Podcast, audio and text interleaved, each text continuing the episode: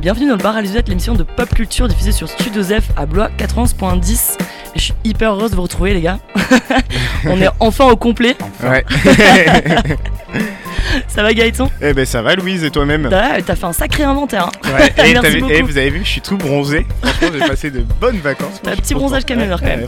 Ouais. Tu nous as laissé la boutique, toi tu bronzais. euh, Ah, voilà, exactement. c'est ça. Bon, je vous sers une petite moumousse. Ça va. Steven? Ça, L'émission a commencé. Où Ouais, étais-tu Oui, je vais vous répondre. Ça va, ça va. Euh, je veux bien une mousse. euh, Je veux bien une mousse. Ok, une mousse pour tout le monde Non, bah, tu sais, je prends Ah, le, putain, le- le Perrier chaud, Ah, Perrier chaud le seul non alcoolique de la bande. Ah, ça fait vraiment plaisir de vous retrouver quoi. Ouais, ouais. Ouais. Moi tu, me- moi, tu me présentes pas, t'en as plus rien à foutre. Non, mais tu- on fait partie des végétaux, ça y est. Euh, ah, simplement un petit mot pour nos auditeurs, parce que là on est en live hein, sur Studio F à Blois, Mhm. Euh, pour faire euh, justement faire la petite promo de notre, notre podcast. Ça fait déjà presque deux ans qu'on est tous ensemble.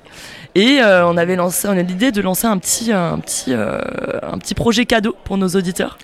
Donc pour ceux qui nous écoutent, même euh, pour euh, ceux qui vont nous écouter sur euh, notre flux, euh, on fait gagner podcast. deux t-shirts, bar à Luisette, euh, fait par mon cousin, la famille.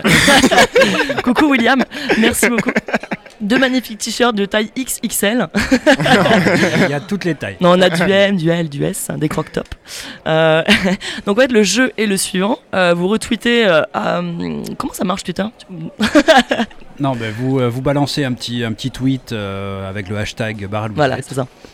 et, euh, et puis parmi tous les tweets avec le hashtag barre Louisette, on tirera au sort Ouais. deux pour faire, le, pour faire gagner les t-shirts. Et on sélectionne que les gens avec des, des, des calembours délicieux. Voilà. Qu'avec des mots et des pseudos incroyables. Vous emmerdez pas avec Donc ça. les hein. kikis du 33, laissez tomber. bon les gars, on a quoi là sur le feu pour aujourd'hui? Bah, c'est pas très clair. hein. C'est très clair, on parle de virilité.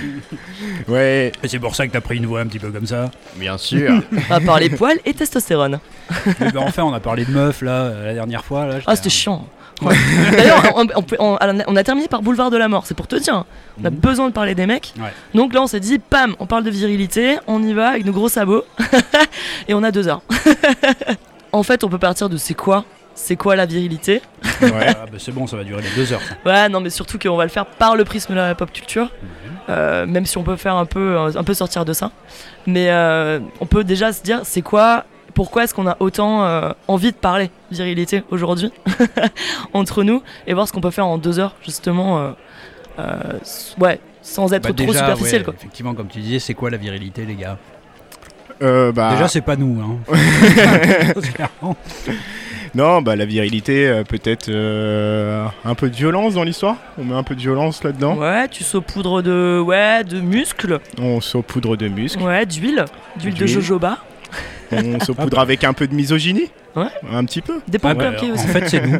Mais c'est J'avais une Fred. mauvaise définition. il se, ca- il se cache pour faire des pompes claquées hein, je l'ai vu tout à l'heure Non mais Louise t'avais rapporté une super, euh, apparemment une super publicité euh, qui Ah résume un peu euh, au mieux qui ce nous qu'est a- la virilité. qui nous a hyper bien éduqués je pense ça nous a bien formaté Et c'est la, la, la publicité euh, Audi. Non, euh, venez, on en parle un peu après. ouais ok Ouais, pour, laisse tout, pour tout dire à tout le monde, on a un léger problème technique, donc euh, faites sans, le, sans les sons. Ok, Ah, ok. mais si tu veux, je peux la, je peux la faire à la Vas-y, bouche. fais-la. Euh, il aura la femme. Non, non, mais attends, non, on va la mettre. on va la mettre. Non, j'ai pas la voix. C'est vrai Ok. que là, on voit des gens hein, courir dans tous les sens dans le studio. On Oui. se doutait, soit il y avait, Qu'est-ce qui se passe On a soit il y avait un petit bière. problème technique. moi. Ouais. Donc, très bien. C'est parce que nous, on est branchés sur France Info et vous ne voulez pas savoir ce qui se passe. On a piraté Radio Catholique Française. Je vais vous laisser finir l'émission, mais je vais rentrer chez moi. Il y a un souci, c'est quoi? C'est Macron qui a été élu? Tu veux t'enfermer chez toi Ouais, en 2025. Alors, on peut peut-être euh, faire une petite euh, définition. On tente, on tente une définition Ouais, vas-y, vas-y. T'as l'air chaud. Ah non, moi c'était pl- plutôt pour passer. On peut la co-construire. On la co-construit. Voilà. Langage SP. Bon, Bon, moi j'aime bien les trucs à la con, là, les, les étymologies et tout ça. Là. Ouais, vas-y. Ça vient bah, de quoi, vas-y. virilité De la verge. Ouais, ça vient de virilitas. Ouais. Et Ce qui est peut-être. Attends, pardon, juste l'occasion de rappeler que la virgule est étymologiquement une petite verge. Arrête. Voilà. C'est pour ça qu'on fait une petite pause. Mais pas trop longue. en fait, oui, tout ce qui est un peu phallique, hein, évidemment, euh, renvoie directement à ça. Et la virilité, effectivement, virilitas, c'était les caractères mâles, Ouais. les caractéristiques mâles. À partir de là, effectivement, je pense qu'il y a eu euh, quelque chose qui est de l'ordre du cliché, ou en tout cas de, euh, de- de quelque chose qui nous vient en tête quand Ouais, on parle ouais, de suis viralité, Mm, mm. et qui a fortement, évidemment, répandu la pop culture. Ah, mais après, il y a différentes couches, justement, qui sont Voilà. superposées. C'est sur ça euh, qu'on ouais. va, batailler, je pense. Mais vous, du coup, quand on vous parle virilité, caractère mâle, caractéristique mâle, du coup, vous pensez à quoi? Ou alors, est-ce que toi, tu disais, tu avais une définition autour de la violence, de la sexualité? Ouais, euh, du rapport. En fait, non, non, non, mais du rapport aux femmes, effectivement, Ouais. le rapport au corps, le rapport, le rapport à l'autre, le rapport à la violence, tu vois. Et euh, effectivement, moi, pour moi, c'est ces trois caractéristiques-là la, la violence, la bagarre, du coup. euh, La bagarre. La bagarre. Ah bah forcément, Bah ouais, à un moment bah donné, ouais. la virilité, euh, elle Mm. se pose aussi de façon Ouais, corporelle. Depardieu, euh, avant d'être acteur, c'était un castagneur, quoi. Ouais, le, le rapport aux femmes, et puis aussi le fait de douter de rien, tu vois. Il y a aussi ce truc du euh, moi, il y a rien qui m'atteint ou il y a rien qui peut m'atteindre et Mais- je passe au-dessus de Ouais, ça. mais ça, c'est de l'ordre de simulacre encore. Parce que pour moi, la vérité, c'est que de l'apparence. Ouais. C'est que de l'apparat. Et euh, dès que tu grattes un petit peu, tout s'effrite. Tu vois, c'est vraiment une construction. Euh, construction Mais toi, tu as la même définition euh, Ah mais moi oui. je suis sur une vision, en fait quand je dis Ouais. ça je suis sur une vision euh, on va dire stéréotypée de la, Oui. de la Ouais, virilité, voilà. c'est, tout le truc, c'est qu'en fait effectivement quand on y réfléchit la virilité ça peut être plein de choses, Mm. mais effectivement on a tous cette, euh, cette image du mec, euh, du mec baraque, euh, mal alpha qui va rentrer en guerre facilement, tu vois, Ouais. qui, va, qui va sortir ses gros muscles pour affronter l'autre, etc. Ouais, pour moi, et qui pour va avoir peur de rien. Quand je pense virilité, je pense à toute la, tout le superficiel de ça. Bah. Pour moi, il n'y a pas d'être humain derrière. Ah. Ça, va être, euh, ça va être un lien entre euh, certains individus de type mâle, euh, dotés du gène Y. Mais Ah ouais. je, je trouve qu'il y a, y a- y a- c'est une couche de vernis pour moi la virilité. Ah, alors est-ce que c'est une couche de vernis ou est-ce que c'est l'inverse? Est-ce que c'est quelque chose de plus profond et dessus on met de- du vernis euh, social et société Enfin, tu vois Et- que la, Peut-être Ouais, un perdu. hein. vernis de civilisation. Vous m'avez perdu là. Oui, mais Sur- évidemment, t'écoutais pas au début. Mais si, là j'ai écouté. Donc Tu joues au dé Il n'y a, mineur, il y a ça pas d'être humain derrière, mais peut-être c'est plus profond. C'est-à-dire, qu'est-ce qui serait plus profond? Exactement. C'est-à-dire que Louise, elle dit, si j'ai bien compris, la virilité, ça serait une espèce de couche de vernis. Et il y a- C'est Ouais. pas quelque chose de Pour fondamentalement moi, au humain. 21 e siècle. Mais est-ce que c'est pas aussi plus euh, le- le questionnement hein?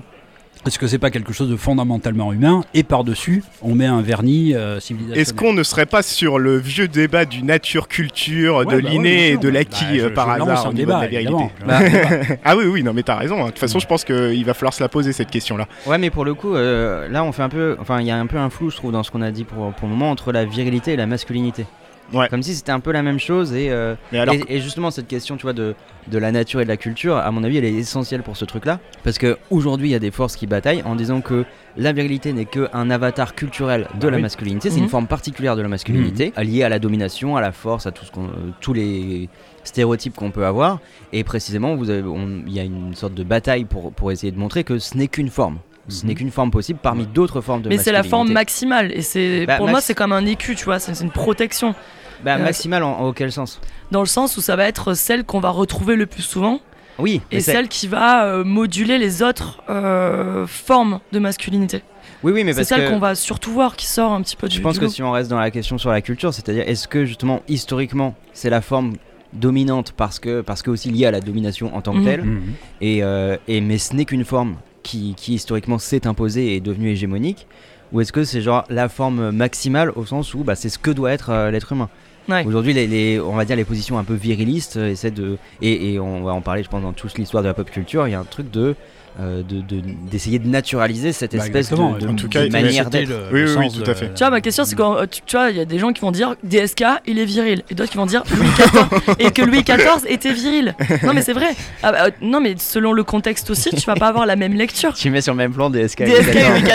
Et voilà. gouverné. Tu vas chercher tes Il y en a un qui porte pas de collant C'est pas celui qu'on croit. et qui a pas de canule.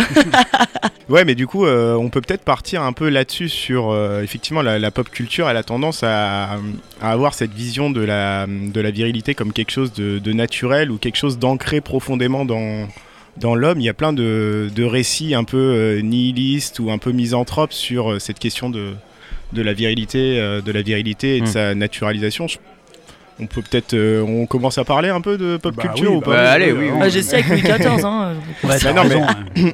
Mais non, mais l'idée qu'en fait, finalement, l'homme est un être ou un animal qui serait naturellement violent, du coup, qui s'accompagnerait quelque part d'une forme de virilité, c'est vraiment très prégnant.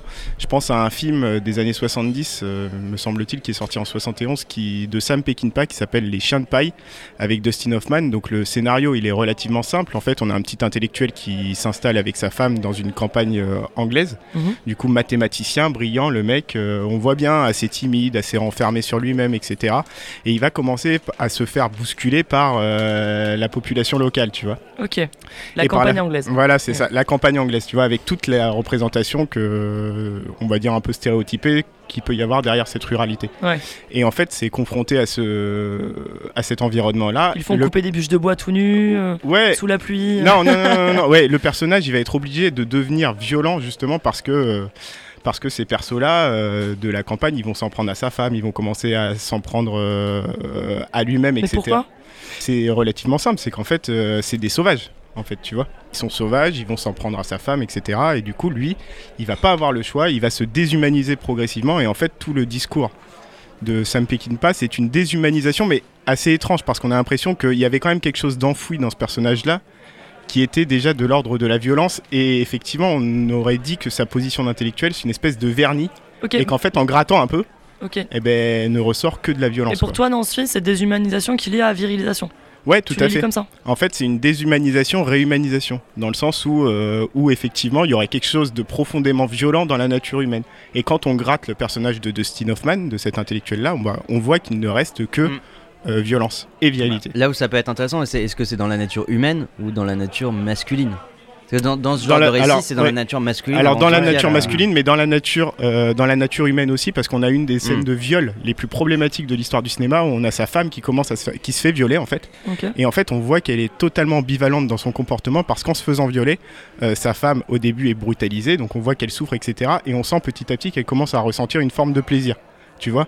Et du coup, il y aurait quelque chose chez l'homme en général qui aimerait, qui apprécierait euh, la violence. Ah oui, mais c'est pas pareil. Parce que ju- justement, pour moi, ça, c'est le type de, de lecture un peu viriliste. De... La femme, elle aime la violence quand elle est, quand elle est subite, tu vois. oui, oui, c'est oui. pas, c'est pas un, comment dire, euh, cette espèce de violence naturelle de l'être humain euh, qui serait, qui serait un peu le discours là. euh, il est quand même, il est quand même genré. Ah oui, oui. Ah non, Ouais. non, non, non, il est totalement Ouais, genré ouais, le discours, mais il y a quelque chose de l'ordre de la violence à l'intérieur de nous, avec qui va oui. s'exprimer différemment en fonction du genre, effectivement. D'ailleurs, le personnage de Dustin Hoffman, à la fin, il veut que sa femme l'écoute parce qu'il faut absolument qu'il combatte les, les méchants ruraux là. Mhm. Et il va finir par tarter sa femme. Et en fait, à ce moment-là, sa femme va commencer à l'écouter, va commencer à l'apprécier, tu vois, et, va- et on ressent qu'elle commence à vraiment ressentir de l'amour pour lui, Ouais. parce que il exprime cette violence là. Mais parce qu'il est avec sa femme. Donc forcément, ça va, ça va, hum, comment dire, ça va moduler cette déshumanisation là. Mais par exemple, I Spit in Your Grave, euh, donc la nana, euh, elle se fait Ça violer module- attends, plusieurs fois. juste, ça module rien du tout. Non mais non mais en- Non, mais c'est pas tu- grave, c'est sa femme. non mais là on est sur un schéma euh, Non. parce que là tu parles que de sa femme pratiquement depuis tout à l'heure. Ouais, ouais. Tu vois, moi je veux un exemple de mec qui justement euh, n'a pas de leitmotiv pour faire ça.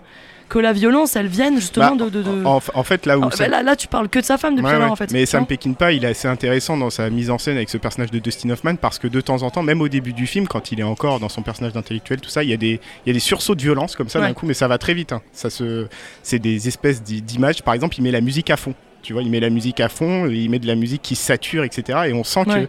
qu'il y a de la violence qui, qui va s'exprimer. Et du coup, en fait, dès qu'on gratte un peu, c'est ça en fait le discours des chiens de paille. Dès que tu grattes un peu le social, tu vois, ne reste que de la violence. Et en fait, la virilité, elle est là, elle est dissimulée et elle réémerge au grand jour. La virilité chez Dustin Hoffman, c'est la violence. D'accord. Euh, Donc la- là, ouais, là, ça serait vraiment la virilité vue comme euh, capacité à violenter, capacité Mm. à tuer peut-être. hein, Ouais. si on prend le, Ouais, ouais, ouais. la forme la plus Mm. euh, symbolique quoi, hein, du, Mm. du truc. à tuer et puis son rapport avec sa femme, comme je le disais, qui va finir par, euh, par Bah taper pour qu'il l'écoute. J'ai un exemple similaire, les noces funèbres de Sam Mendes, je sais pas si vous l'avez vu. Non, Euh, bah, regardez-le, c'est avec Leonardo DiCaprio et, euh, et, et, euh, merde, Rose dans Titanic, celle Mhm. qui. ah oui, D'accord. Et euh, en fait, t'as à peu près le même schéma, c'est-à-dire que bon, t'as pas. les euh, noces rebelles. les, les noces rebelles, pas les, noces rebelles. ça, Ouais, ouais, c'est je l'ai vu en fait, les noces Ouais, rebelles. les noces Ouais, ouais. rebelles, pardon. et euh, DiCaprio, euh, en fait, martyrise sa femme, mais dans Ouais. une sphère domestique. Et en fait, l'environnement, bon là, c'est pas des ruraux euh, qui l'attaquent, hein, mais c'est Mm. en fait, c'est son environnement de travail qui va le pousser à devenir un salopard.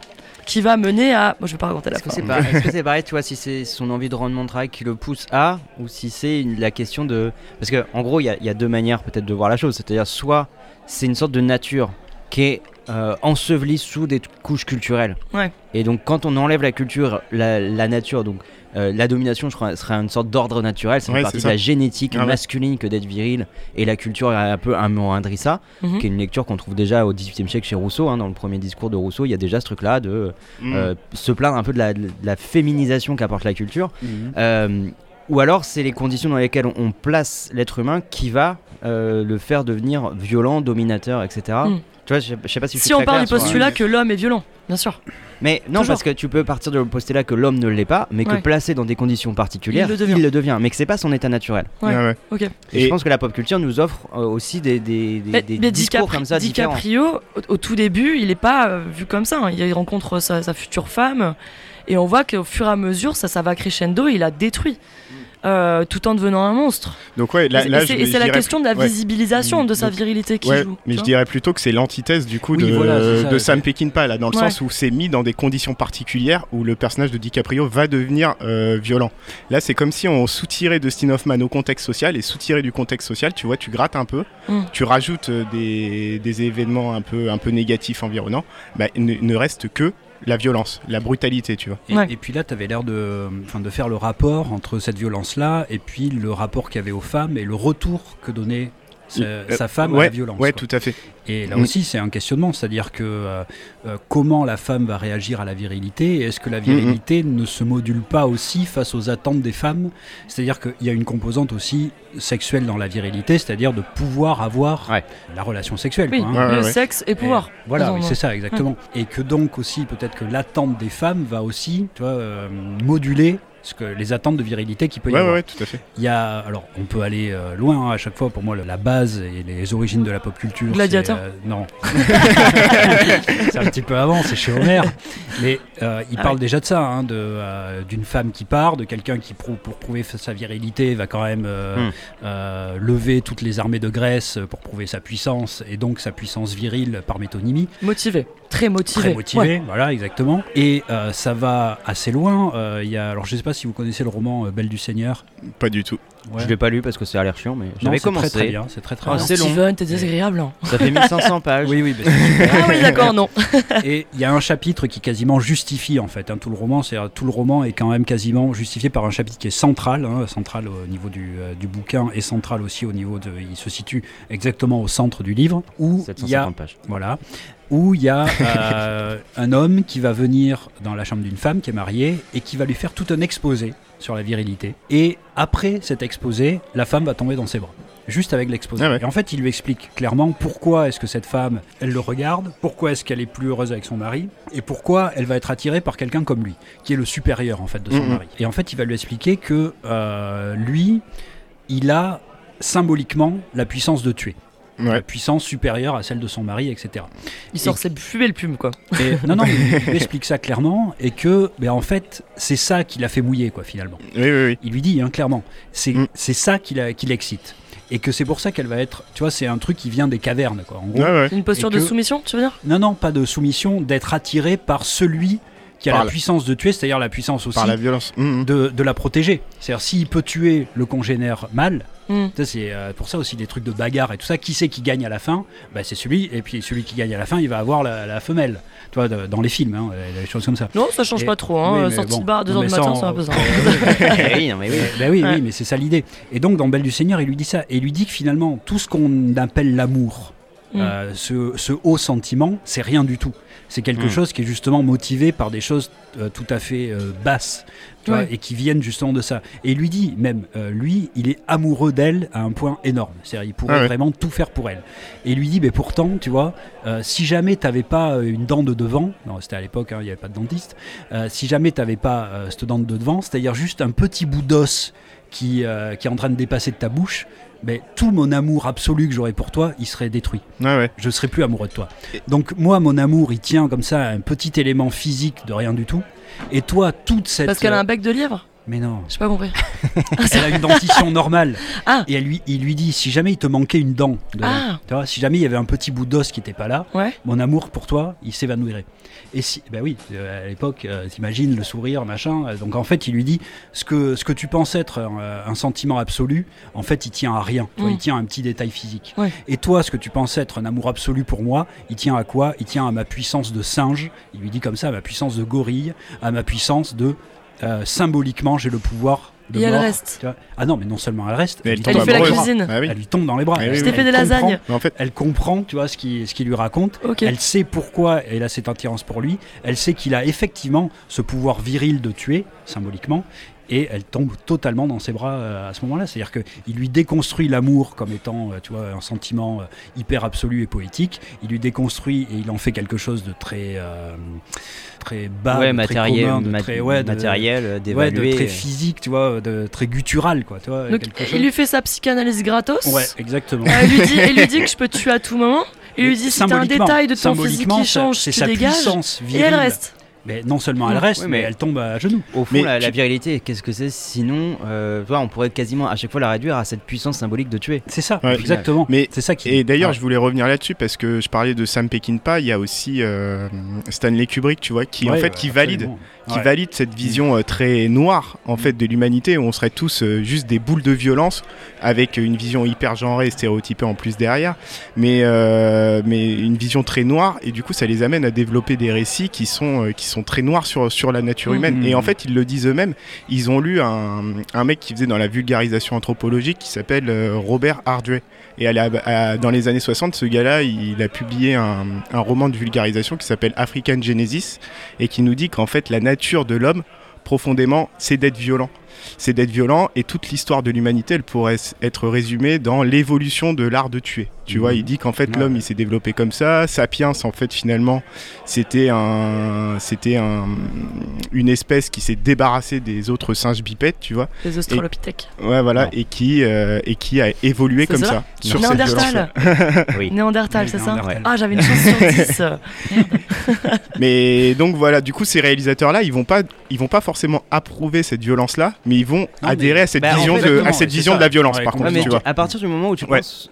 Enfin, tu vois, la question de, de l'approuver, à partir du moment ouais. où tu dis c'est la nature, etc., même si tu Ah oui. dis, même si tu le déplores, et bah tu, tu offres quand même cette vision de, Ah bah, de la nature humaine et singulièrement masculine. Complètement. Et donc, Oui. en effet, ça se voit chez Kubrick, que ce soit dans, Mm. dans 2001 ou, Et- ou même dans euh, Orange Mécanique. Orange Mécanique. Et, euh, Moi, même Eyes- Wide Shut, pour moi, est euh, une, une illustration de ça. ah oui, bah moi je pensais à Docteur Folamour. Oui, mais tout, mais en fait, en toute fait, la tout, filmographie de Ouais, ouais, Kubrick.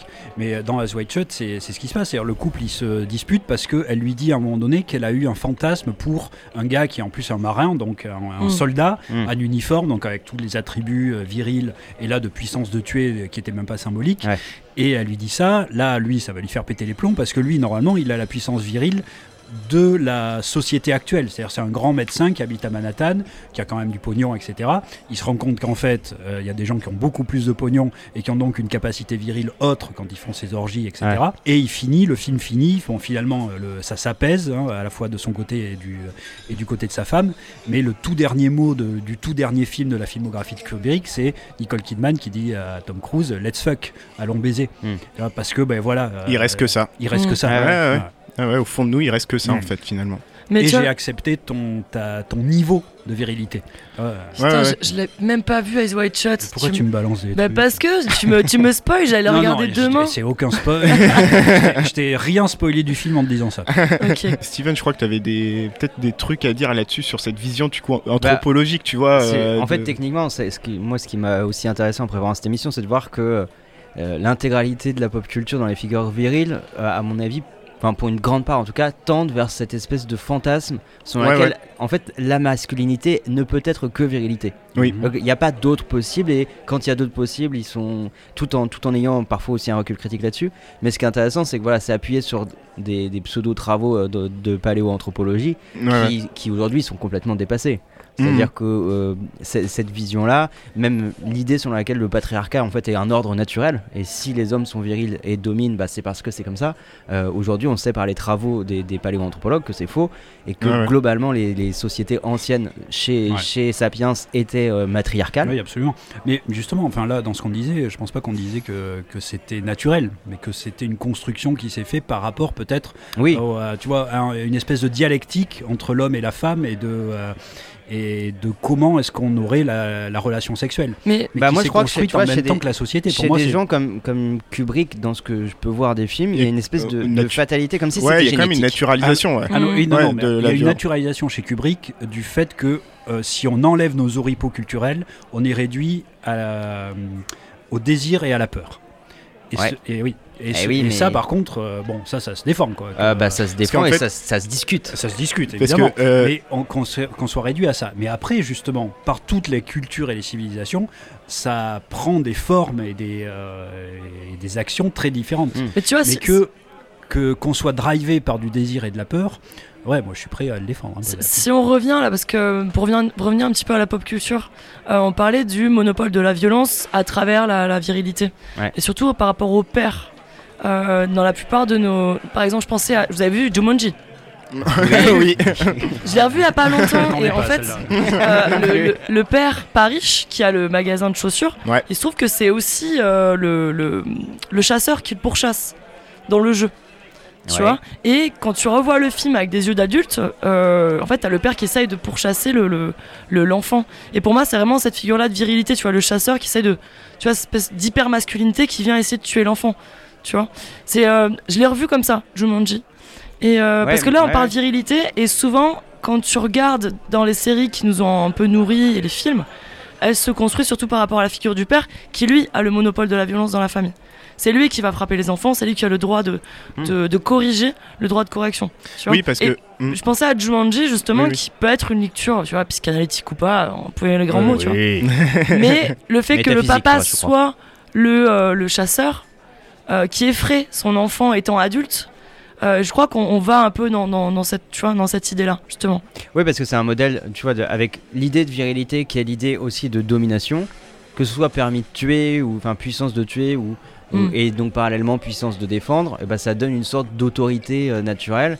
Comme c'est celui qui peut tuer, et bah, c'est celui qui dirige aussi. Ouais. Oui, oui. Et, Ah et- et donc, ouais, on retombe. euh, Enfin voilà, le, le modèle familial est une sorte de- d'explication de, ça et une sorte de. Bah, c'est une micro-société qui ensuite, euh, tu grandis dans une micro-société qui ensuite va te lâcher dans ce grand Non, tout. mais le, truc, c'est est-ce qu'on en fait une justification civilisationnelle Ouais. ou sociétale, ou est-ce qu'on en fait une justification ontologique Mm. de, de l'être humain Oui, oui. Mm. Et euh, là, là, la discussion, elle est là. Et effectivement, je pense que ce qu'on a vu ces dernières années, c'est que ça a totalement remis en cause le côté ontologique Ah oui. euh, qu'on Ouais. pouvait penser à la Mhm. base. Ouais. Ça change rien au fait que ça peut être quand même une construction sociale, ce truc-là. Ah bah oui. Ah oui, voilà. c'est justement, là- ah oui, c'est oui. justement Ah. parce que c'est pas ontologique que c'est une construction sociale. Mais voilà. Bah, en Mais fait, je veux dire que, que ça a quand même une réalité Ah oui, oui. par la construction Oui. tu Ouais, vois, ouais, qu'il y a eu au niveau de la Ouais, mais tu vois, moi, Mais en civilisation, fait, de ce la que, société, c'est- etc. en fait, c'était ça. Ce que, moi, ce qui me posait problème, ce que je disais, c'est que, en fait, si tu grattes le vernis social, si c'est Mm. possible, tu vois, qu'est-ce qui reste de l'homme, tu vois Oui, euh, oui. Et moi, j'ai du mal avec la vision du, euh, finalement, il ne reste que la violence, tu vois. C'est ça. C'est euh, finalement, qu'est-ce qu'on est à la base? Est-ce qu'on est de la violence ou est-ce qu'on est capable d'autre chose Est-ce qu'on est autre chose, tu vois Ouais. C'est- pour ça hein, que le coup de. Qui euh, sommes-nous de- Mais oui, mais ça. Peur et désir, euh, c'est autre chose que virilité, violence, etc.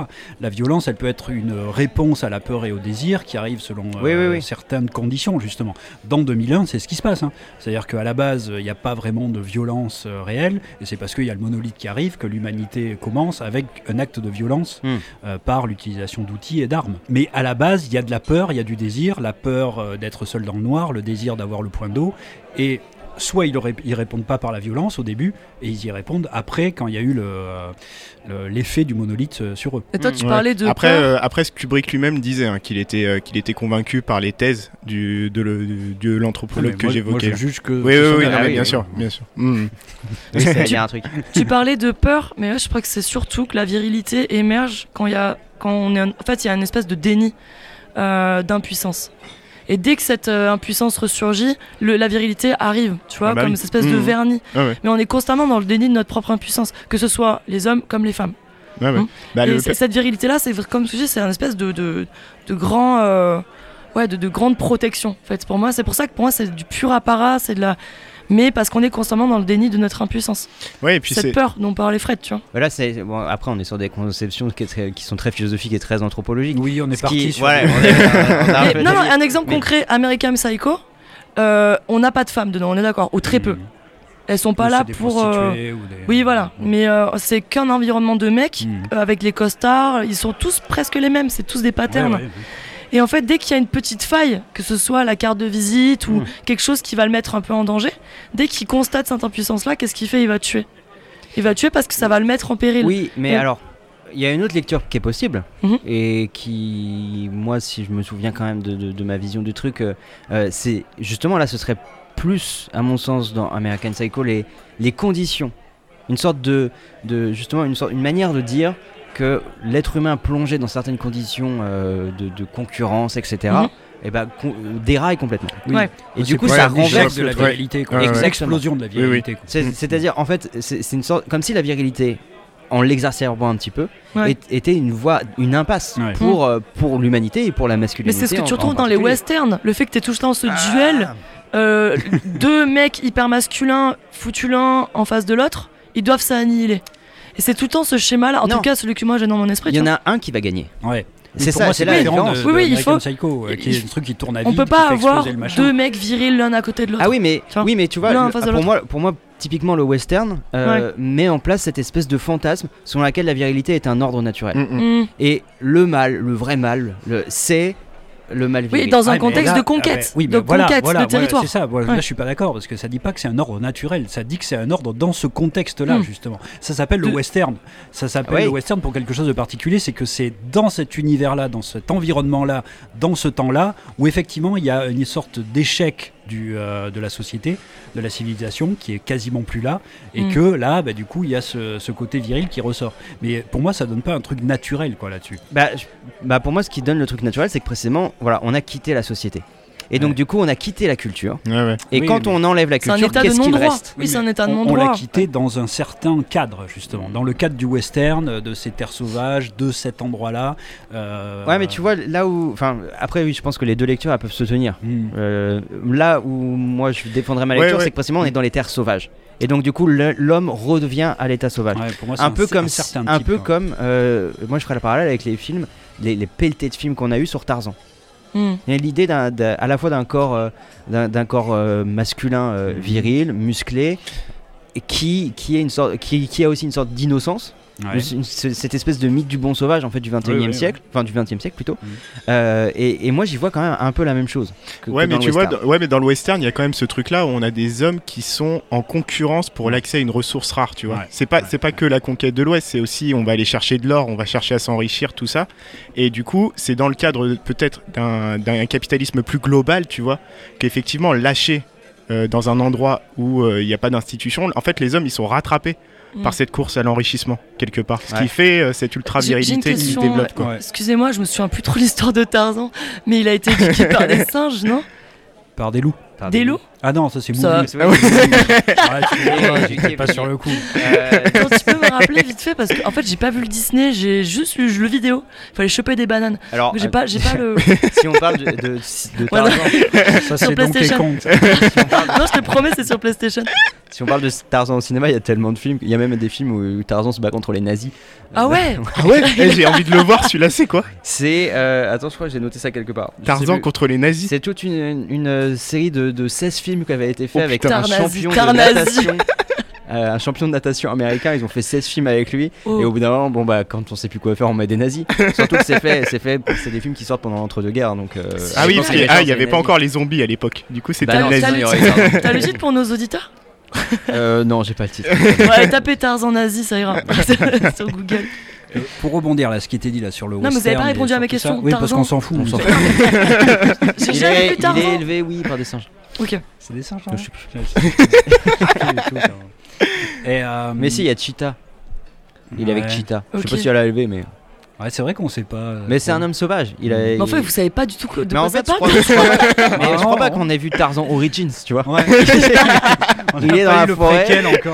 Ah, j'ai vu la la planète des singes, c'est pareil ou pas, non Il y, a, il y a Tarzan, il y a Jane, il y a Cheetah qui est sa, qui est sa pote.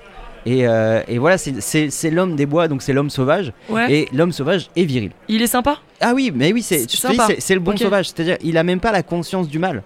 Il est juste hyper, hyper gaulé. Du mal ou du mal? Bah, Les deux. oui. Ok.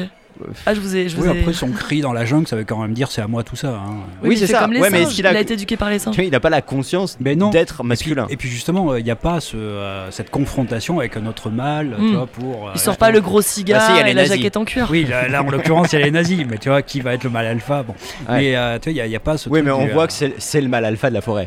Ben oui, Globalement. ce- Le Ouais, ouais. c'est bien ça. quand même. Exactement. Ouais, ouais, quoi, totalement. Mais euh, ouais, non, juste, c'était juste pour une, euh, un tout petit truc là sur le western, euh, euh, comme on disait. Euh, je vous avais déjà parlé, je crois, une fois de First Cow, là, un, western. Oui. Ouais, qui, qui ouais. était fait par une femme et où justement les hommes étaient dévirilisés, en tout cas le, le- symboliquement dévirilisés dans, Mm. ce, dans ce film. Mm.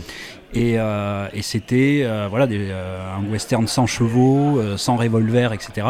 Et il se faisait quand même plutôt avoir hein, les, les héros qui étaient plus des Buster Keaton que des, Ouais, ouais. que des John Wayne. Et il se faisait avoir à la fin par les hommes virils qui avaient des fusils, etc. Mm.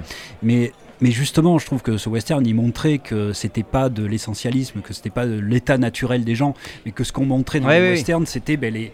Comme il y a des gagnants de la mondialisation, il y avait des gagnants de- du Grand Ouest, quoi. Et que ces Mhm. gagnants du Grand Ouest, euh, ben, euh, là, dans ce contexte-là, ça, Ah, Et que. et- Après, là, là où, pardon, juste notre analyse, là, notre euh, espèce de débat sur le western est, euh, est peut-être biaisé, c'est que le western et l'histoire du cinéma quasiment se confondent. euh, Oui, oui. Enfin, énormément. Il y a, il y a Oui, oui, bien combien sûr. de westerns euh, Et tu vois, si- moi je, je pense si tu prends dans une période classique, genre tu parlais de John Wayne, euh, des films comme La Chevauchée Fan- Fantastique, Mhm. On est quand même sur ce truc avec, avec une virilité triomphante Ah, Et- et au fond- triomphant, ça, je suis d'accord. et au fond très lisse, alors que quelques années plus tard, assez rapidement en fait, Mhm. euh, plus tard, on commence à avoir des, des protagonistes du western qui sont beaucoup plus abîmés. Ouais. Et- Ils sont amputés, euh, ils en Voilà. bavent. Ouais. On, a, on a énormément de choses comme ça. Là où John Mhm. Wayne du début, dans euh, voilà typiquement euh, l'époque Fau- Chevauché Fantastique, on a un personnage qui est qui est à la fois charismatique, assez lisse au final, et qui euh, est moralement même pas discutable. Ouais, ouais. Il y a aucun. Mhm. euh, euh, après, on a des, à la fois des corps qui sont, qui sont quand même abîmés par cette espèce de, Ouais. De ouais. virilité Mhm. continuelle, des amputés, des cancéreux, etc. Mais donc on n'est pas dans, euh, comme on disait, tu vois, le, le côté, euh, c'est la nature de l'homme profond. Oui, vois, mais la parce qu'il nature y a- profonde de l'homme Ouais. qui. euh, Parce qui qu'il y y a- y une histoire aussi. Parce ouais, que ça. un style, plus un genre, mais les années Et- Clint Eastwood, justement. euh, Et d'ailleurs, ça a donné lieu à un genre qui s'appelle le western crépusculaire. En fait, ce Mm. truc-là qui, euh, qui, qui a mis fin au western. En fait, t'as, le, le film de Sam Peckinpah, encore une fois, qui s'appelle La, la Horde sauvage, qui est Mhm. un classique des westerns et qui signe euh, presque euh, l'arrêt de mort de, du genre cinématographique. On a des, des vieux cow-boys, tu vois, qui sont tous abîmés, qui Ouais. boitent, euh, qui, qui, qui arrivent encore à tirer, mais à peine, tu vois, qui sont. Voilà, et puis bien sûr, euh, Impitoyable de Clint Eastwood qui Mm. parle, euh, qui parle que, que de ça. Donc, ouais, c'est vrai que cette. Je sais pas si on peut parler de dévirilisation, mais en tout cas, les conséquences d'une virilité exacerbée, en fait, Ouais. sur, euh, sur les corps masculins, quoi. Bah, comme si en fait à travers l'histoire du western on voyait quand même euh, une, aussi une réflexion en fait sur Bah la oui. vi- virilité Ouais. Ouais, ouais, ouais. qui peut pas tenir et comme Oui, si cette espèce de de- d'idéal type de la virilité du- de John Wayne euh, du début Ouais, ouais. euh, bah, avec l'histoire du cinéma on est obligé de la, de la faire Ah bah, décliner et, le, et le- et le point, et le point de, de, de non-retour, c'est le dernier Eastwood. Ou bon, et, bon bah, en même temps, il a quel âge? Il a 120 ans? Voilà. Il t'a choqué ce pas. film. Ah hein. là là, mais non, mais j'en ai reparlé, je sais plus pour quelle émission, mais euh, dans toutes les émissions Ouais, je crois. toutes les émissions. Parce qu'en même temps, c'est c'est terrible parce qu'il garde euh, quand même cette ambiance ranch, euh, mec, euh, cowboy. Ouais, ouais. Il essaye de former un gamin à être un cowboy, mais euh, ça, ça marche plus. Mm, mm. Après, je sais pas s'il est dans l'autodérision ou pas, quoi. Mais euh, Ouais, ouais. Mais c'est vrai qu'il Bah, y y avait déjà ça dans Grand Torino Ouais. Quand il emmène euh, le gamin dans le salon de coiffure là je sais pas si vous vous rappelez de ça Ouais, si, si, si, si. Où il lui dit bah, je vais t'apprendre à être un homme il rentre Mm. il parle au il parle au mec il l'insulte et puis après, vas-y fais pareil Ah, là. ça, c'est un mec, ça. Il faut pas insulter les gens comme ça. Et puis, mais en même temps, tu vois, c'est déjà. Euh, Cry Mathieu, je l'ai pas vu parce que j'ai bien compris, il fallait pas le voir. Ah non, non. Prohibé. mais déjà, là, on a, on a même un, dans Grand Torino une sorte de recul avec l- Mm. la virilité devient Ouais, une blague. et tu vois, on a un lien entre les deux, c'est le lien parental. Lui, à chaque fois, il s'érige en figure de père dans ses derniers films parce que comme il a perdu cette virilité qu'il avait d'antan, ben il s'érige en espèce de mentor. Et il apprend quoi? Il, a- il apprend à dominer. Hmm. Il apprend à dominer les autres. à dominer son quartier ou euh, petit à dominer ses émotions. ou- Mais dans tous les cas, il y a un rapport d'inomination qui passe par la figure du père. Et Clint Bah, Eastwood, si- dans les derniers, si, ça se voit. Si on reprend pour euh, refaire un tout petit peu de- d'anthropologie, euh, euh, je re- recommande la lecture d'un bouquin de Marilène Patoumatis, qui est la, la grande spécialiste française de, de Néandertal. Mhm. Elle a écrit un livre beaucoup plus global qui s'appelle euh, Préhistoire de la guerre et de la violence. qui est- Ouais. Qui, est assez, qui est très accessible, hein, qui se lit très bien et qui est, qui est assez brillant. Et notamment, elle, elle s'in- elle s'interroge sur ce passage de- des sociétés matriarcales aux sociétés, Ouais. euh, aux, aux sociétés euh, patriarcales. Et euh, sur les travaux aussi, enfin, on a des travaux de Françoise Héritier qui a fait ça aussi. Et c'est intéressant de voir que euh, ce que tu disais sur la domination paternelle, Mhm. dans la- les lectures contemporaines paléo-anthropologiques, ça devient hyper important parce que l'être humain, enfin les, les sociétés matriarcales sont dominées ensuite par des sociétés patriarcales, voire détruites par des sociétés Ouais. patriarcales, avec l'invention de l'agriculture. Parce de la vaisselle. bah, techniquement, l'agriculture, c'est aussi la sédentarisation, Mhm. donc aussi Bah oui. un espace domestique, etc.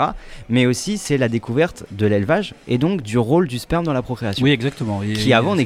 Enfin, on Mm. savait pas, c'était Ouais. magique. Les femmes étaient Mm. vénérées. Pourquoi il y a le culte de la déesse mère ouais. C'est grâce aux animaux qui. euh, Bah ouais. Et euh, le culte de la déesse mère, vous pouvez aller voir si vous allez dans les musées de la préhistoire, vous allez voir qu'il y a des vulves dessinées partout, exactement comme dans n'importe quel collège ou Ça n'importe devrait quel être lycée, dessiné il y a des. Exactement. Ouais, exactement. Et c'est ouf de voir ces murs dessinés de vulves, Ouais, ouais. le- Ouais. la résonance que ça a avec aujourd'hui nos, nos Mm. murs s'est une passé un truc qui dans sont des symboles de pouvoir en fait. c'est. Exactement. C'est-à-dire que Mm. quand on dessine une bite sur une table, c'est pour dessiner et pour réaffirmer Ouais. un symbole de pouvoir. Et- c'est pas bah juste une bite, non, c'est il y a quelque chose d'autre derrière. D'ailleurs, je te vois taguer une bite dans les rues Je le fais tout le temps. Moi, je veux réaffirmer Ouais, la puissance masculine et je mets des bites partout. la première fois que j'ai vu ça, c'est au musée des- de la préhistoire aux Hésites Mm. Taillac en, en Dordogne. Il y a vraiment des murs et des murs Ouais. de vulves. T'es sûr que c'était pas un mur d'escalade mais, mais pourquoi il n'y a plus une seule vue aujourd'hui? Bah oui, mais pour ça. Bah voilà. Mm. Et donc, euh, on disait, le- tu vois, le euh, pouvoir procréer, Mhm. c'était- c'est c'est genre le, le miracle. Et donc, on, on vénérait les femmes parce qu'elles avaient ce miracle.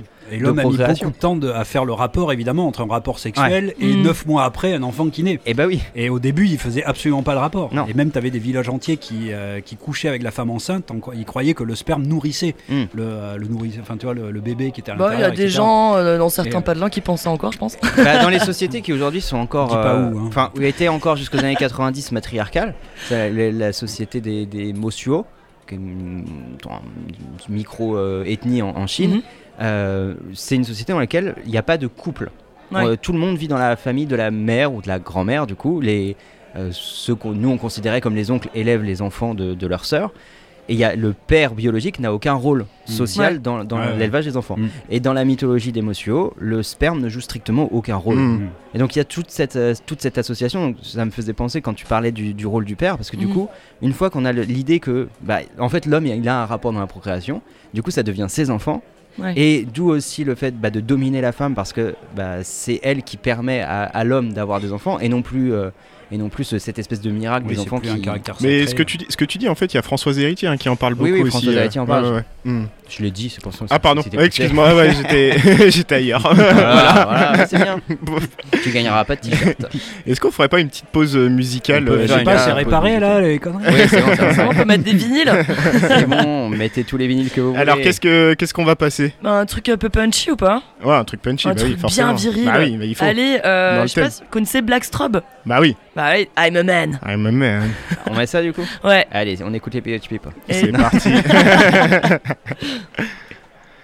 Ou pas, ça dépend. Non, t'as pété le diamant. Ah bah T'as voilà. pété le Et diamant. voilà. Alors il y a un truc qui est pété, mais je sais pas ce que c'est. Ok, Bon, bah, bah, je vais la on chanter. continue. I'm a man. Ouais.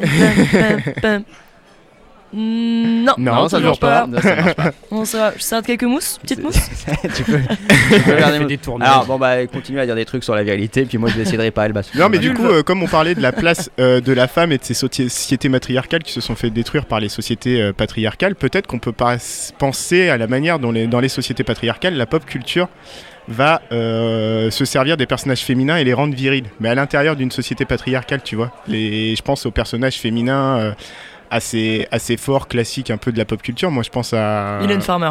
Bah non, mais oui. Ah, on a un sens. non, mais je pense euh, aux personnages de, de Ripley et de Sarah Connor, du coup, qui ont Mhm. été, euh, Mm. Qui ont été euh, écrits par, euh, par James Cameron Ouais. et, mis en, et merde, joués par euh, Sigourney Weaver et Ah, Linda Hamilton. Ah oui, Linda Hamilton. Ouais, Linda Hamilton. Mm. Donc les deux gros personnages de Ripley et de Sarah Connor. Et je sais pas vous, mais moi je trouve qu'il y a un truc hyper ambivalent en fait avec ces personnages-là.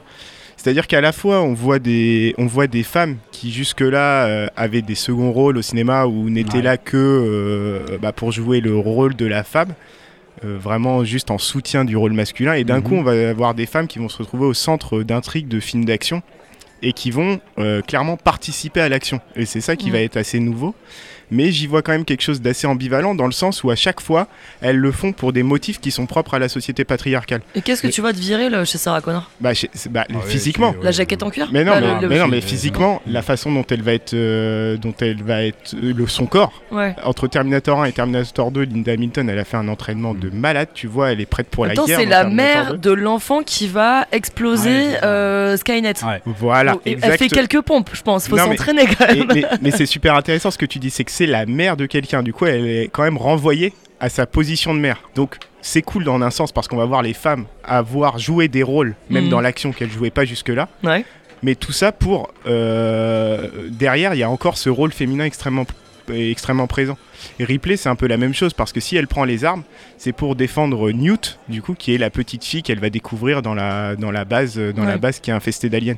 C'est dans le 2, ça? Ça, c'est dans le 2, Ah oui. ouais. Mais surtout, ouais, ouais, je parle de Alien Ouais, 2. ouais, d'accord. Mais de ce qu'on oublie, c'est que quand même, celui qui veut tuer d'abord Sarah Connor et après le fils, Ouais. c'est quand même Schwarzenegger en 85, tu vois, c'est le... le- Bah oui, oui. Il- il- et le film commence, je crois, euh, il est tout nu, Ouais. très musclé. Ouais, ouais. Ouais, Donc ouais. c'est l'hyper masculinité qui vient Mhm. tuer euh, la maman, puis dans le 2, c'est ça, hein, le 2 il vient tuer... euh, Alors dans le 2, dans le 2, il joue le rôle du Celui qui va le sauver. sauveur. Ouais, ah, c'est ça. exactement. Mais dans, en tout cas, dans le 1, t'as cette espèce de méga mec, Mister Univers tout nu qui va tuer euh, Ouais. la maman.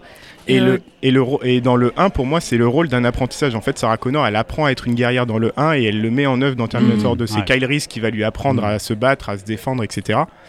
Et dans Terminator euh, 2, ouais. elle est devenue effectivement une guerrière. Et elle est cette guerrière-là. Mais là où j'y vois une ambivalence, c'est les motifs pour lesquels elles passent à l'action, en fait, les femmes. Et elles passent à l'action essentiellement pour défendre euh, leur progéniture. Et quelque part, on a un rôle, un peu, on a un retour Ouais. euh, de cette vision de la mère euh, un peu nourricière ou de ce rôle euh, maternel de, de la femme, quoi. Alors oui, mais hum, bon, dé- déjà dans le 1, euh, dans, dans Alien 1, quoi, disons, il Ouais. n'y a pas ce truc-là, mais par Ouais, contre, ouais. alors ce qui, ce qui est vrai, c'est que Ripley, elle est, elle est androgyne, quoi. hein, elle, elle Ouais. a un aspect très masculin quand même. Euh, Mais pas dans le, enfin, dans le 2. Parce que dans le 1, tu as la scène finale quand même où elle est en oui, petite oui, culotte. oui, qui est- enfin, D'accord, elle, est- Ouais, ouais. elle a quand même un physique euh, un petit Oui. peu androgyne. hein, Ouais, ouais. elle est pas- C'est Mm, pas mm. la féminité à l'état pur euh, de, de cette En époque-là. même temps, elle est pas pour se faire belle, hein. Bah, tu vois, je veux dire, c'est pas l'endroit oui, où tu te fais coquette. Comme on, a, comme on, l'a déjà dit, euh, Alien, le- le- les fondements de cette saga, c'est, ça parle quand même du, du viol. euh, L'alien, c'est un violeur. Ouais, ouais, ouais, Et tout à fait. euh, Comme les dauphins. Voilà. Ouais. Et c'est, c'est une figure extrêmement phallique. Et justement, c'est pour ça qu'il est contre une meuf. Mm, hein, mm. euh, tout comme Mm, le Predator sera contre des, des gars euh, virils, on en parlera après. Et euh, On va reparler de Predator là? Ouais, Ah bah, bah oui, oui, forcément, ouais, mais qu'on ouais. parle de virilité. Comment tu veux De pas parler de Predator Et, euh, et du coup, alors dans le 2, euh, il y a tout un, un aspect qui a été coupé par James Cameron, euh, qui était que euh, Ripley avait perdu un enfant. Ouais. Mm. Et c'est pour ça que justement, elle, euh, elle s'attardait énormément. Elle voulait pas perdre cette petite qu'elle euh, Mhm. rencontre dans le 2. Et il y, avait tout cet aspect-là que justement, elle avait. euh, C'était une fausse couche, je crois. Oui, non, non, non, c'est qu'en fait, elle revient euh, des années après. Tu sais, elle a été cryogénisée et sa fille, elle est Mhm. morte. Oui, voilà. En fait, c'est oui, des oui. années après. Fille, voilà, sa Ouais, fille ouais. est morte, donc elle a jamais euh, pu. Elle- ouais. Et, euh, et donc son rôle de mère, elle a pas pu la- l'accomplir complètement. Mais moi, je trouve pas que ça ramène trop le. Alors oui, ça ramène peut-être la femme à une espèce d'essentialisme comme ça. Oui, c'est ça. C'est ouais. dans ce sens-là, tu vois. En fait, Mais oui, mais est-ce Mm. que justement la virilité euh, masculine ne ramène pas aussi à, euh, à, à cette fonction de procréation, comme on a dit, c'est-à-dire on est viril pour pouvoir procréer. Oui, mais avec de la domination. C'est là où il y a la différence, tu vois. À partir du moment où t'es viril pour procréer, c'est toi qui deviens euh, celui qui choisit. Tandis Euh, que disons Ram- que c'est t'es celui qui a le plus de choix. Bah oui, bah du coup t'es celui qui choisit. Euh, ouais, ça, Si, t'as attends, si t'as plus de choix, c'est toi qui choisis. Rappelle-toi quand tu fais les équipes Oui, au mais foot. disons que c'est euh, t'as- t'as t'as plus de femmes qui gros à te, la fin. qui te diraient oui. C'est ça les. Oui, les- mais voilà. Après, oui, tu choisis parmi euh, ton- ta possibilité. Mais Ouais, voilà. Oui, mais bon. Ouais. Du, bah, du coup, C'est c'est un double choix. Faire les équipes. Eh oui. Oui, tu, tu, tu choisis pas quelqu'un qui te veut pas. Par contre, tu as quasiment tout le monde qui est, tu vois, un James Bond, on en parlera après. Ouais. Tout le monde dit oui. Oui, oui, c'est ça. Hein. Ouais, mais après, tu vois la question de la, de la domination, et si on revient un petit peu à, à cette idée euh, euh, anthropologique de, euh, euh, bah, c'est posséder une femme, donc du coup avoir un contrat de mariage pour, pour dire ceci est ma propriété. Ah mais non, parce que là, là Mm. aussi, la virilité, elle prend pour, euh, pour la sexualité, tu vois, le, le- on va vite venir à James Bond peut-être, Oui, Mais- allez. mais euh, justement, lui, il fait pas un contrat de mariage, James Bond, hein, c'est Non, l'inverse. bien sûr. Non, non. Oui, mais il y a ça quand même dans, dans la virilité, c'est la possibilité de, de- de procréer, la possibilité d'avoir les femmes que tu veux, quoi, Et disons. il ne fait aucun enfant. Et justement, oui, de possibilité de pas aller euh, Oui, oui, euh, jusqu'à la possession, le mariage, etc. C'est-à-dire, c'est la possibilité d'avoir, d'avoir l'acte sexuel, mais aussi euh, en te déchargeant des responsabilités. Oui, oui, pourrait Mais avoir. tu vois, il y a une fâcheuse manie, même jusqu'à Quantum of Solace, de euh, dès qu'il avait une relation amoureuse, sexuelle avec une femme, elle finissait par mourir. Alors attention. Ah, Je- On attaque, j'y finissait- vais. Bah, elle finissait par mourir. Donc en fait, euh, le lui, sa virilité existe. Bon, d'accord, il y a tout, tout l'appareil, il y a le fait qu'il se, il bouge où il veut, il a la liberté de, de, de mouvement dans tous les sens, mais surtout que les femmes sont juste un faire-valoir sexuel ou je sais plus c'est une scène d'ouverture avec Pierce Brosnan où il est avec sa prof de, de russe euh, et ils apprennent ils apprennent très bien le russe enfin et cette femme elle meurt euh, dix minutes après tu vois. Et c'est constamment ça euh, dans James Bond.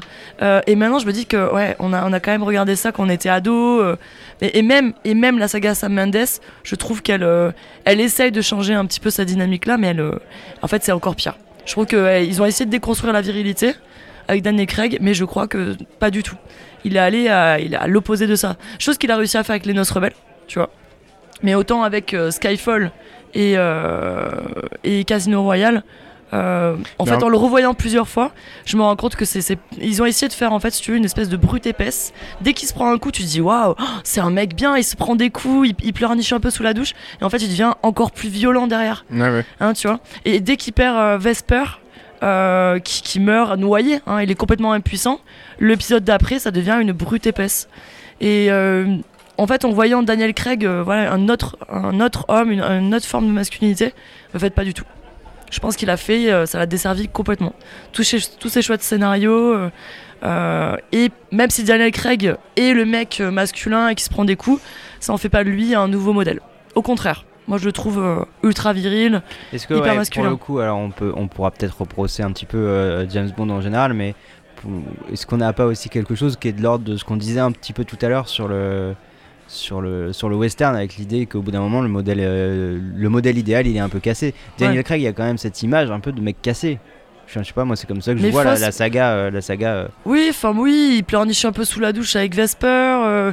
voilà, il, il- Ouais, il a ce truc de il, il tue pour la même- première fois et t'es là, mais qu'est-ce que vous faites? Enfin, c'est James Bond. Arrêtez d'essayer de l'humaniser parce qu'il se, il se pleurniche un peu. Enfin, c'est, c'est, Ouais, mais ça, tu vois, c'est un modèle, c'est une, c'est une manière de, de- de- de- d'essayer de ne pas refaire la même chose. Alors, c'est c'est réussi ou pas. euh, c'est une mettre question, une mais couche sur euh, James Bond alors que c'est une fabrique, Ouais, c'est une regarde- fabrique de virilité, c'est une. c'est c'est ce qu'on c'est ce qu'on a fait euh, dans, dans- dans toute cette vague de, de films où euh, les héros, on leur met une couche de. Sauf Louis la Brocante. Ah. Oui. est-ce que, est-ce que, euh, parce que là, on commence par la fin de James Bond. Est-ce qu'on reviendrait pas un peu en amont? Ouais. Parce Bah, qu'on a, Pardon, on a, je suis parti. on a quand même. Fred euh, qui a regardé tous les James Bond Je me possibles suis et fait imaginables pour chier. cette Le plus grand fan de James pas. Bond. Voilà. non, mais alors, déjà, j'étais pas un grand fan de la saga, Mm. mais je sais pas pourquoi je suis Mm. parti là-dessus. Comme on, on devait parler de la virilité, je me suis dit, bah, tiens, je vais me faire les, les sagas des James Bond. Pas con. Et bah oui, bon, tu vois, ça parlait de ça, et j'en ai chié terrible, parce qu'en fait, quand on regarde les James Bond dans la suite, c'est hyper relou. Parce que c'est tout le temps, tout le temps, tout le temps la même chose. Alors, c'est tout le temps la même chose, mais euh, c'est jamais la même chose, évidemment.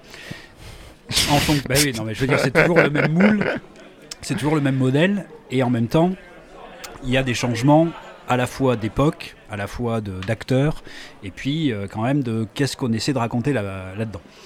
Euh, alors, effectivement, quand tu disais, bon, Daniel Craig, c'est pas ça, James Bond, machin, je pense que quand on parle de James Bond, on a tous en tête quoi? Qui? James Bond. Non, je une connerie. Bah oui. Bah oui. Bah toi. Hein Ouais. C'est une belle- Désolé, Franchement, c'est une belle vanne, c'est une belle vanne, j'aime bien. C'était ce que j'attendais Bien joué, comme Louise. réponse, oui. J'attendais pas Sean Connery.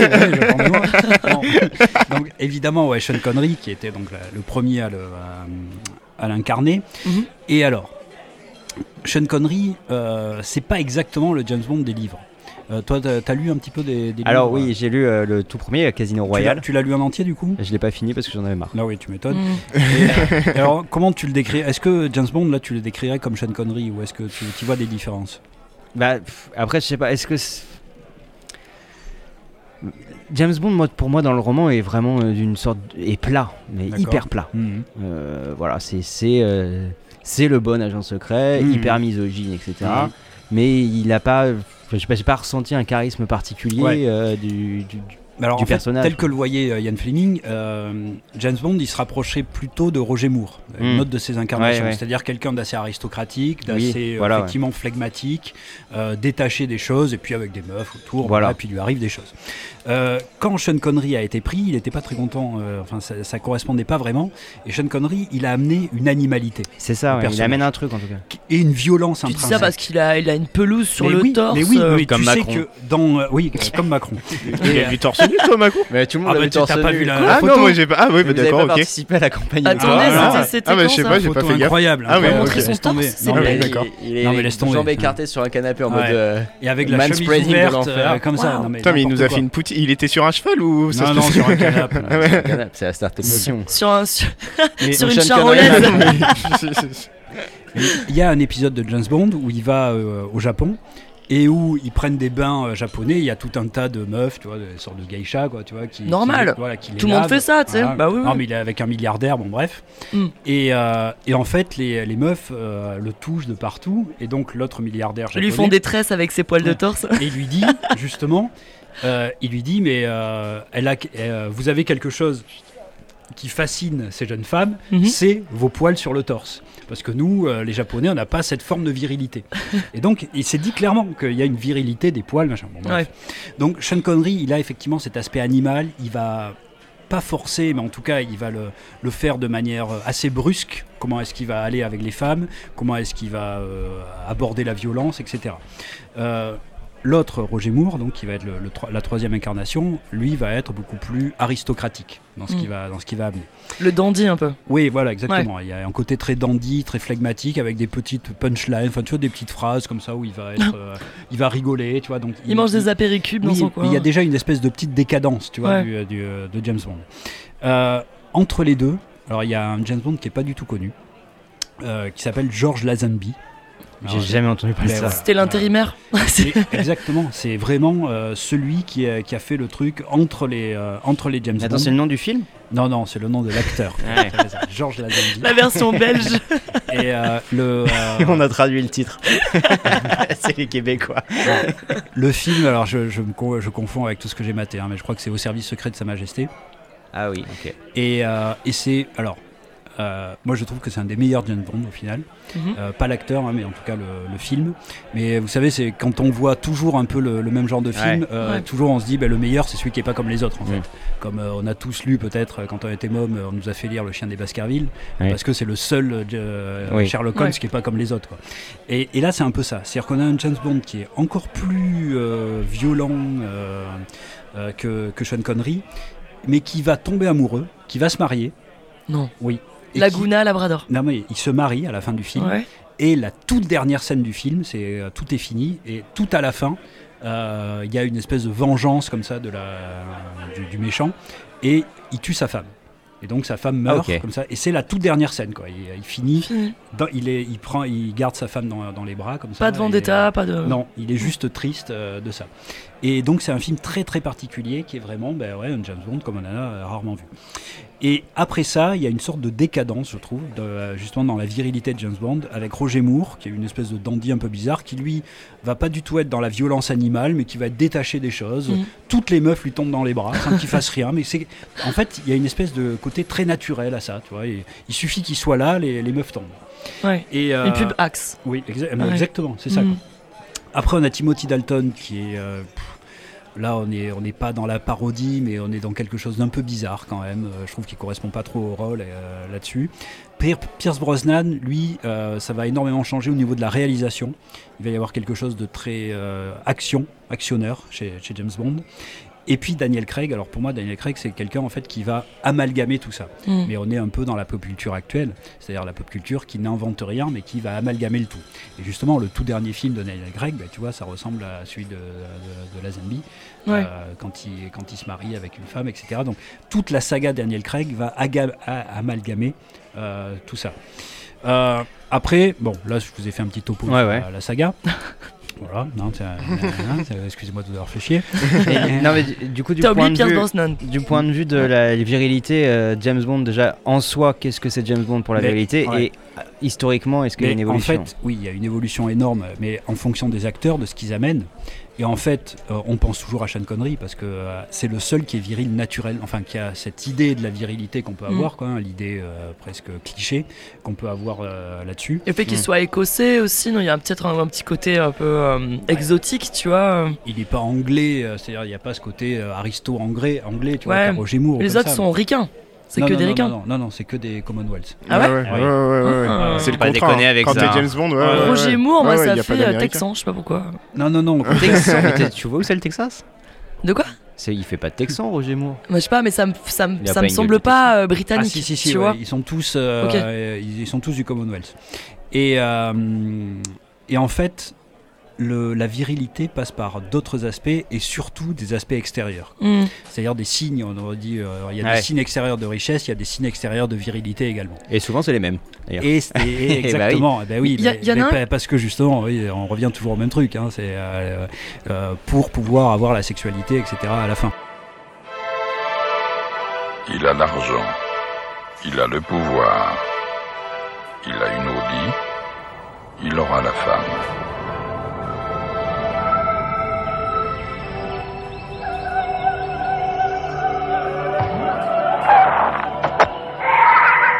Hommes croient qu'une belle voiture sert à montrer l'épaisseur de leur portefeuille. Mais elle sert aussi à montrer la beauté de leur âme.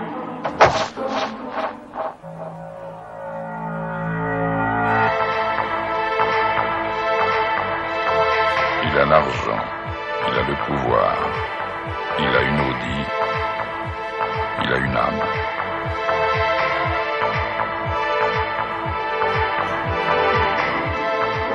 Donc, on vient d'écouter la pub. En gros, Et- c'est une Audi. euh, Mm. Mais on vient de euh, l'écouter. Hein. On vient de l'écouter Ah d'accord. Et pour ceux qui entendent pas, je, je le fais en mime. Mais là, on est vraiment dans l'idée du James Bond, justement. Que c'est ces accessoires qui vont euh, être constitutifs Mm. de lui. Ouais, ouais. Il y a un peu ça chez Daniel Craig, c'est-à-dire Daniel Craig, il n'a pas justement ce côté très aristocrate, etc. Quand il est habillé en smoking, on sent qu'il n'est pas très à l'aise, que c'est Oui. pas son truc naturel, tu vois. Non, il fait boxeur de Bah, D'ailleurs, c'est un, c'est un Ouais. jeu dans, dans Casino Royale où euh, c'est la Vesper qui, qui va lui dire Attends, Ouais. tu vas t'habiller convenablement Mais parce oui, que là ça va pas. Bah oui, c'est ça, il n'est pas naturellement comme ça. Donc il y a des signes extérieurs, effectivement, de virilité, sa, sa voiture, le flingue, les, euh, L'alcool. l'alcool, le, euh, les, les smokings, etc. Et puis il y a quelque chose qui, euh, qui est en lien, pas forcément Daniel Craig, mais tous les autres, c'est que bon, dans les premiers James Bond, je sais pas si t'as vu, mais euh, ils mettent bien l'accent sur le fait qu'il se bouge, qu'il bouge en avion. Tu vois, c'était Oui, le ça, début ouais. des, des voyages long courriers et tout. Et donc le symbole de l'avion, de se mouvoir dans l'espace de façon très libre, euh, s'associer euh, au pouvoir. Mais là, c'est plus le pouvoir de Mm. l'occidental, de l'homme blanc Oui, occidental. C'est euh, je suis un touriste qui va qui se Ouais, permet de bouger où il veut parce qu'il a Mm. tout, il a une carte de crédit qui fonctionne euh, à foison et, euh, et son banquier l'a- l'appelle jamais bizarrement Mhm. et il se permet de faire péter des trucs dans tous les sens. Donc c'est aussi cette image de colon qui se permet d'aller dans tous les pays du monde pour les faire péter. Ouais. Bon, surtout en Afrique et en Asie, enfin, ouais, et en URSS. Et, et donc au final, alors sur l'aspect vraiment viril, euh, pour moi euh, c'est quand même Sean Connery qui est intéressant. Le reste, euh, je vous dis, soit c'est un peu de la décadence, soit c'est exagération. Mais les films de Sean Connery, c'est OSS. Oui. OSS 117. Mais vraiment. Ouais. C'est-à-dire, mais il n'y a même pas. euh, Bah, pour le coup, le roman aussi. hein. D'accord. Parce que vraiment, le- juste pour, pour situer, Casino Royale, l'histoire, il y a des. Il y a des mutations avec le film que- qu'on a vu, mais euh, c'est globalement quand même la, la même trame. Il y a le Mhm. chiffre, etc. Et euh, Vesper est sa numéro 2. euh, c'est pas la meuf de la banque, hein, c'est vraiment le, le numéro 2.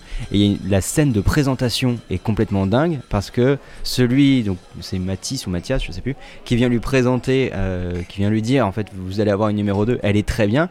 Et il commence par une- un détail de ses caractéristiques physiques. Ok. James Bond s'énerve sur le fait qu'on lui envoie une femme parce que, dit-il, euh, qu'est-ce qu'il croit? On va pas faire un pique-nique. Non mais voilà. c'est, euh, Mais non, vraiment, c'est- texto, c'est il ça. au premier degré. On va euh, pas faire un pique-nique. Mm. Ouais. Et l'autre, il lui dit non, mais vous inquiétez pas, elle est, elle est compétente quand même. Vous êtes la secrétaire de qui On en Elle est compétente, elle est disponible même la nuit lourd. avec un clin d'œil. Hmm. C'est vraiment la, la, la, la beaufrée ultime qui fait que c'est- c'est difficilement quand même lisible aujourd'hui et parce que on, on voit la parodie de ça. Ouais. On voit Mais- OSS. oui, oui. Mais, euh, mais là, vraiment, enfin, c'est même étonnant. C'est-à-dire que OSS, ça reprend exactement les scènes de, des James Bond de, de Sean Connery, mais sauf qu'avec des gens qui sont en détachement par rapport à ça. Et que lui, OSS, il est au premier degré comme l'était Sean Connery. Ouais. Mais là, il y a des trucs, c'est incroyable. C'est-à-dire, il y a un mec qui arrive pour lui donner une mission à James Bond, il est au bord de la piscine en train de se faire masser par une meuf. Euh, il dit, ouais, bah, très bien, on arrive. Et là, il dit, mais textuellement, il dit, euh, allez, allez, ma petite, les hommes, on va parler, quoi. Et il lui met une claque au cul. Ah bah- Et elle, elle est toute contente. Vois, elle s'en va. Et c'est que des trucs comme Et en ça. fait, la Tous ces dimension- rapports aux meufs sont comme ça. La quoi. dimension parodique en soi, elle est à peine ténue parce que c'est juste que c'est drôle parce que c'est euh, réactualisé avec notre regard Oui, et, que, ça devient ridicule qu'il y comme a la. Ouais. un personnage qui, au moins, au moins un personnage qui est en décalage par rapport à ça. tu Ouais. vois. Mais alors que là, euh, tout le monde était au premier degré, y compris la meuf qui est toute contente, tu vois, de se faire mettre une petite fessée en disant bon allez euh, dégage petite, il y a les hommes qui ont à parler. Ça me fait Et de suite rire. après, il s'introduit dans une chambre d'hôtel où il y a une Ouais. meuf qui fait un truc illégal, quoi. Et dès qu'il arrive, il commence à l'embrasser. Enfin, tu vois, c'est euh, Mm. il y, a, il y a aucune euh, humanisation des, des femmes qui sont là que pour son plaisir Oui, à oui, lui. oui. Et il le prend de manière, euh, bah oui, comme on, comme on prend quelque chose qu'on possède. Quoi. Parce que du coup, moi, pour moi, la virilité qu'incarne James Bond, c'est l'idée voilà, vraiment d'une domination euh, complète, y compris euh, en fait avec, avec un peu tout. C'est-à-dire c'est à la fois euh, la, la force physique, Mhm. parce qu'il est capable de tuer, il est capable de se battre, mais en même temps il est aussi, euh, tu parlais de, de cet aspect un peu voyageur occidental qui Ouais. en fait a tout pouvoir par sa carte bleue, Mhm. parce que James Bond c'est aussi le nous. système. Ouais. Bah, c'est surtout, voilà, c'est, il, est à, il est à la fois en phase avec la- sa, sa masculinité virile de, de violence et en même temps avec le social, avec, avec le culturel. Il est, à il est au top de tout. Ce qui, ce qui donne à mon sens cet aspect un peu, peut-être un peu trop idéal type Ouais. de James Bond qui, qui, euh, euh, qui incarne une sorte d'idée- de virilité fantasmée, idéalisée, au contraire d'un d'un personnage qu- qu'on peut avoir comme Rambo, qui incarne, à mon sens, une sorte d'antithèse euh, de, de James Bond de point de vue-là. Mhm. Parce que, parce que Rambo, c'est pas, c'est précisément pas le système. Et, et c'est, moi, c'est ça qui fait que, à la fois, James Bond, je le trouve intéressant comme objet théorique, et, et en même temps, je m'en fous complètement. Ouais, pensé que c'est une espèce d'énorme allégorie, tu vois, Mm. et qui, s'est- qui a émergé au moment où ben, on commençait à consommer à outrance. Ouais. Euh, et donc, il y a- je pense qu'il faut, il faut vraiment lier Oui, il y a- ça il y a, le- un type de consommation oui, chez des années mais qui est 60, effectivement- 70. euh. Ouais, c'est euh, c'est ça, mais. Ouais, euh, mais d'où le délire aussi avec les gadgets, les Oui, machins. voilà, Ouais. exactement. Et, mais la consommation de chacun des James Bond est différente. quoi. C'est-à-dire que je vous dis, hein, Sean Connery, c'est vraiment je prends. Ouais. voilà, et puis euh, la possession est contente d'être possédée. Euh, chez Roger Moore, c'est euh, bah voilà, c'est normal. euh, Mm. euh, Il y, a- il y a une meuf, elle est contente aussi. euh, Mm. Ils vont sous la couette. Il y a un côté sexe joyeux, quoi, tu vois, mais il n'y a pas ce côté animal de prendre quelque chose. Mm. C'est assez différent. Et, et moi, honnêtement, hein, tout ce qui est Roger Moore, Timothy Dalton, etc. pff, Ouais. enfin, voilà. Et c'est pas ce qu'on retient de James Bond. Hmm. On retient toujours. Je suis sûr euh, que t'es devenu, t'as perdu des points de QI à force de tout regarder. Non, je sais pas. ça- Mais en fait, moi, j'ai réévalué euh, de manière euh, positive hein, euh, toute la saga euh, Daniel Craig, hein, quand même. Ok. Parce que c'est un amalgame, mais c'est un amalgame assez réussi. Alors je trouve que cinématographiquement, c'est pas ter- terrible. Lui, Daniel Craig, il est questionnable euh, en tant que James Bond hein, sur, sur certains points. Euh, moi, je sais que mon frère, par exemple, il peut- pas regarder des James Bond de Daniel Craig parce qu'il Ah ouais dit c'est pas la gueule de James Bond. Tu vois. Oui. Il, est, il est camionneur, cabossé, tu vois. C'est pas, c'est pas ça. Ah, il fait James Bond. boxeur et qui s'est voilà, fait rouler dessus. Ouais, mais au fond, tu Ouais. vois, il y a ce que je disais, c'est-à-dire ce même truc que dans le western où euh, bah, il, y a du cabossage. Mais ouais. Il y a de la, Mm. c'est un être un peu abîmé. Mais il est euh, déjà âgé. Dans. Ouais. Ouais. Là, dans Mourir peut attendre, bon, il, ça se voit, hein, il se Non, porte. le dernier Sean Connery, t'as pas idée. Mm. Hein, Sean Connery, il a 55 ans, un truc comme ça dans le dernier. c'est- Il revient Mm. quelques Ouais, années mais il cache ses rides avec son poil. Ah non, non, mais on voit quoi, il est vraiment, euh, il, euh, enfin on voit, il est vraiment vieillissant quoi dans, le Mais il y, y hein. a une scène, alors Skyfall, ça c'est mon préféré. hein. Skyfall Ouais. que j'ai énormément Ouais, avec la, bon, la mort de M, euh, Mm. et euh, il casse ses origines, enfin il brûle littéralement ses origines, et Mm. tout, la scène finale est géniale. Et euh, il y a une scène, tu sais, où il, il retrouve une nana, où t'as des dragons de Komodo, il va récupérer euh, Ah oui. un jeton de casino. Puis il y a une française, une actrice française, euh, je sais plus comment elle s'appelle. Les- magnifique euh, qui lui dit viens sur mon bateau, je t'emmène sur l'île euh, japonaise où tu vas retrouver Javier Bardem. Très bon méchant d'ailleurs. Et euh, ils se connaissent presque pas depuis 5 minutes. Mhm. Et il rentre tout nu. Elle, elle prend sa douche. Et lui, il rentre tout nu sous la douche. Et il vient lui faire des bisous sur la nuque. Et je l'ai vu, euh, c'était quand il est sorti au cinéma. Il y a personne qui, qui a rien dit à ce moment-là. Mm. Personne n'a tweeté, personne n'a. Cette scène paraissait normale.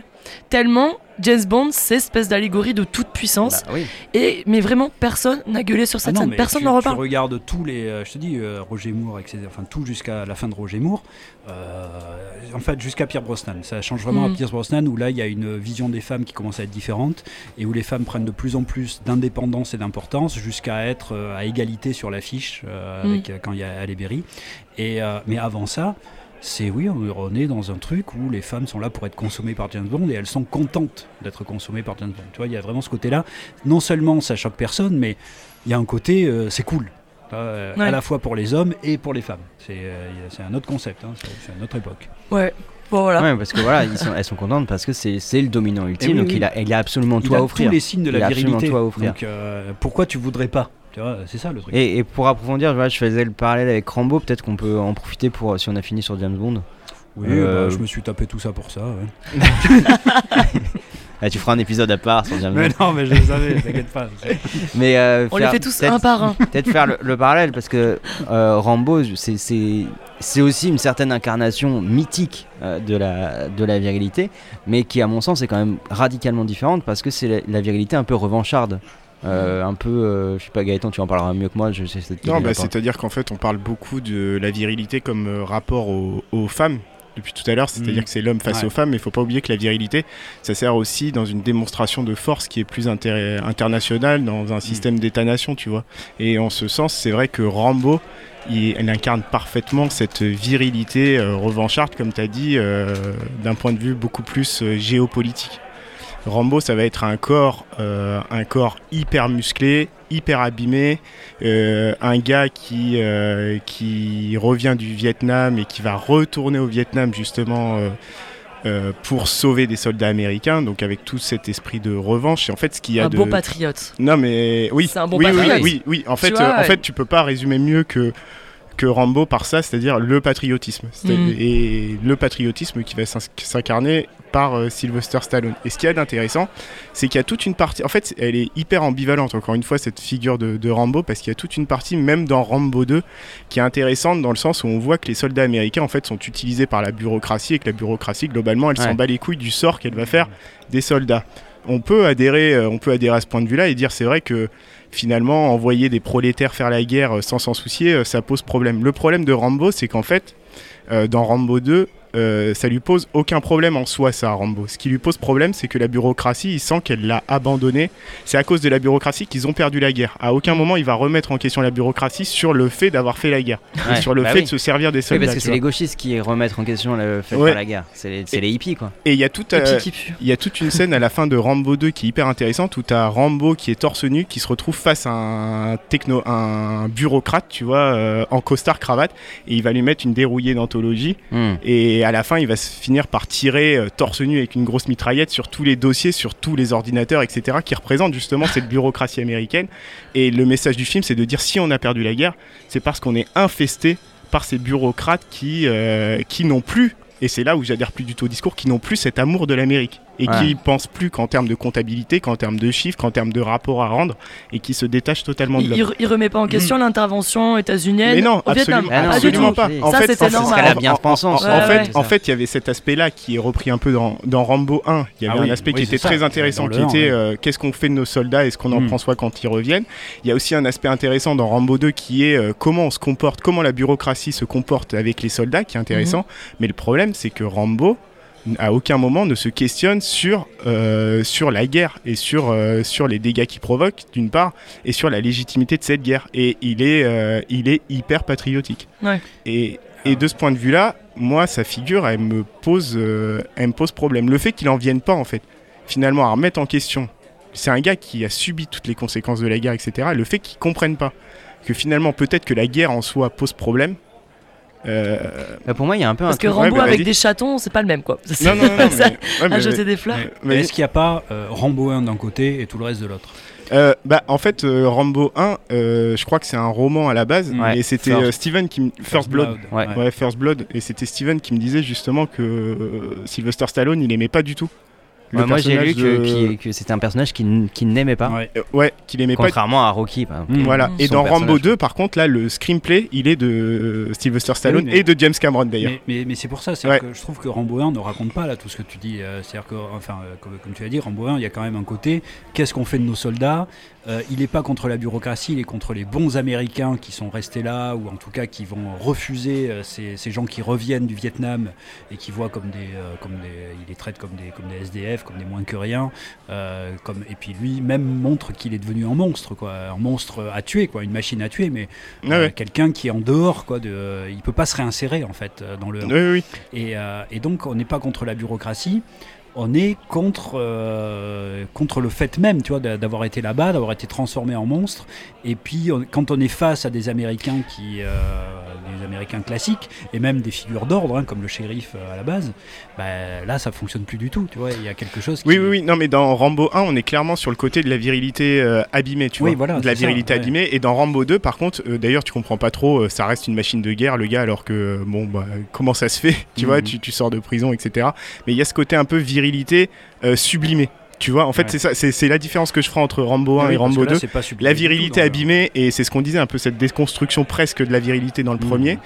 Euh, et dans le 2, on reprend ce, personnage de base, mais on va lui faire dire des choses que, que, que le premier disait absolument pas, tu vois. Parce que justement, c'est presque l'anti-James Bond dans le 1. C'est-à-dire, Il a tous les attributs de la virilité, Ouais. mais au final, il peut rien avoir de cette virilité. Bah oui, Au mais parce que- Il perd tout. Ouais, ouais, ouais. James Parce Bond, que il gagne tout par la virilité, lui, il perd tout. Pour moi, Ouais, la, ouais. la virilité qu'in- qu'incarne Rambo, c'est plus une sorte de virilité un peu primaire. De, Ah oui. de, il y a Mhm. presque un mythe de bon sauvage, mais Ouais. social. Tu vois, c'est c'est le déchu social, là où James Bond est euh, le dominant social. Précisément. Ouais, c'est ça, Bah, ce qu'on disait, c'est le, le prolo du coup euh, Sylvester Stallone, tu vois, Ouais. le prolo qui, qui est pas attirant spécialement, qui a un corps abîmé, etc., versus l'aristocrate, euh, du coup, James Bond. On a vraiment ce rapport de classe entre les deux. Et, et encore une fois, je. Enfin, vraiment. C'est la figure du combattant humilié qui, pour, qui ne devrait pas l'être. Et la virilité, là, sert à montrer une sorte de. Genre, ça devrait être un dominant. Mais oui, on, de- mais oui, on lui doit le respect bah oui, et oui. ça ne, Et ça, ne l'est pas, du tout. Mm, mm. C'est ça, quoi. hein, c'est que euh, ça, ça montre aussi, euh, oui, l'échec de la virilité quand elle est poussée euh, jusqu'à te transformer en monstre total. Ce J'ai- que pourrait être James question. Bond aussi. Ouais, mais dans, du coup, dans Euh, Rambo 2, là où j'adhère pas du tout, c'est qu'en fait, finalement, il en faudrait presque revenir à cette virilité primaire, vu que la bureaucratie euh, nous fait faire des conneries, nous fait faire n'importe quoi, et vu que l'État américain est infesté de bureaucrates avec des costards, avec des costards tu vois, qui Mhm. se, s'en foutent dessous, et ben il faudrait peut-être revenir à cette virilité primaire et tout foutre en l'air, tu vois. Donc il y a presque un esprit euh, libertarien en plus Ouais. derrière, euh, derrière Mhm. Rambo 2. Qui, euh, voilà, du coup, c'est. Mais j'ai une question parce que là, Rambo, à chaque fois, en fait, j'ai l'impression que tous les exemples qu'on prend, c'est chaque- à chaque fois des exemples singuliers. C'est une personne. Mhm. Mais alors, moi, j'ai pas vu Rambo, et Ah pas vu- et ouais, donc j'ai vu Hot Shot 2 et Tonnerre sous les tropiques. Voilà. Et euh, qui m'ont fait mourir de rire. Parce qu'en fait, euh, on a toutes ces images de Rambo, de guerre dans la jungle contre les Viet Cong, nanana. Mais à chaque fois, ce qu'ils mettent euh, en avant, ces films parodiques, c'est le fait que la virilité, elle est, enfin, ils sont survirilisés par le fait d'être ensemble.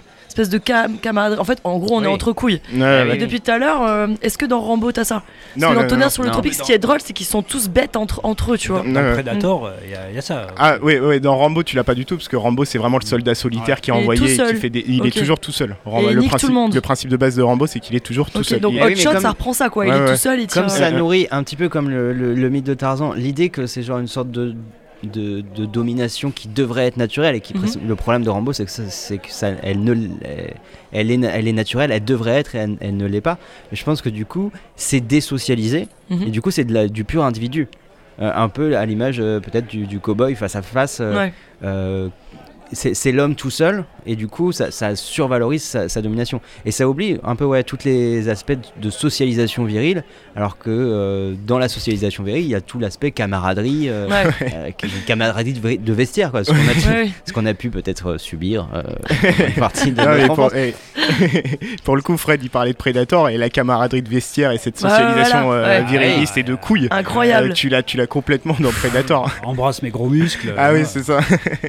Mais ce qu'il y a d'intéressant dans Predator, et plus généralement avec la figure de Schwarzenegger, c'est que je trouve que Schwarzenegger, il sait euh, questionner sa virilité, tu vois. Et il sait euh, jouer Ouais. de sa virilité. En mangeant des œufs d'autruche sur un char. Oui. Non, mais dans, dans, dans Predator, du coup, on a ces gars qui arrivent qui sont tous survirilisés, tu vois, euh, Ouais. qui ont tous des gros muscles, qui disent tous des punchlines à la con, Oui, c'est etc. Mais bon, c'est quand même John McTiernan à la réalisation et il Eh se dit oui. bon, je vais pas faire un film d'action couillon des années 80 comme tous les autres, faut quand même que je raconte quelque chose avec ces figures Mm. masculines. Et en fait, qu'est-ce qu'il fait? Bah, il les met dans une jungle et il les met face à quelque chose, face à une force qui est beaucoup plus virile qu'eux. Normalement, un truc c'est en forme de foufoune avec des dreads. hein. oui, oui, oui, c'est Oui, oui, une force féminine euh, quand même. Ouais. Enfin, c'est Ah. comme tu dis, il y, a- il y a un côté viril euh, dans les attributs, mais dans ce qui est montré. c'est pas genre la, revanche de la déesse mère et de la on est dans la jungle La- qui est quand même Eh oui, non, mais hautement, sérieusement. euh, féminin et on est dans le Predator qui est effectivement hein, qui est une chatte avec des dents quoi. hein. Et des dreads. ouais. Et des dreads.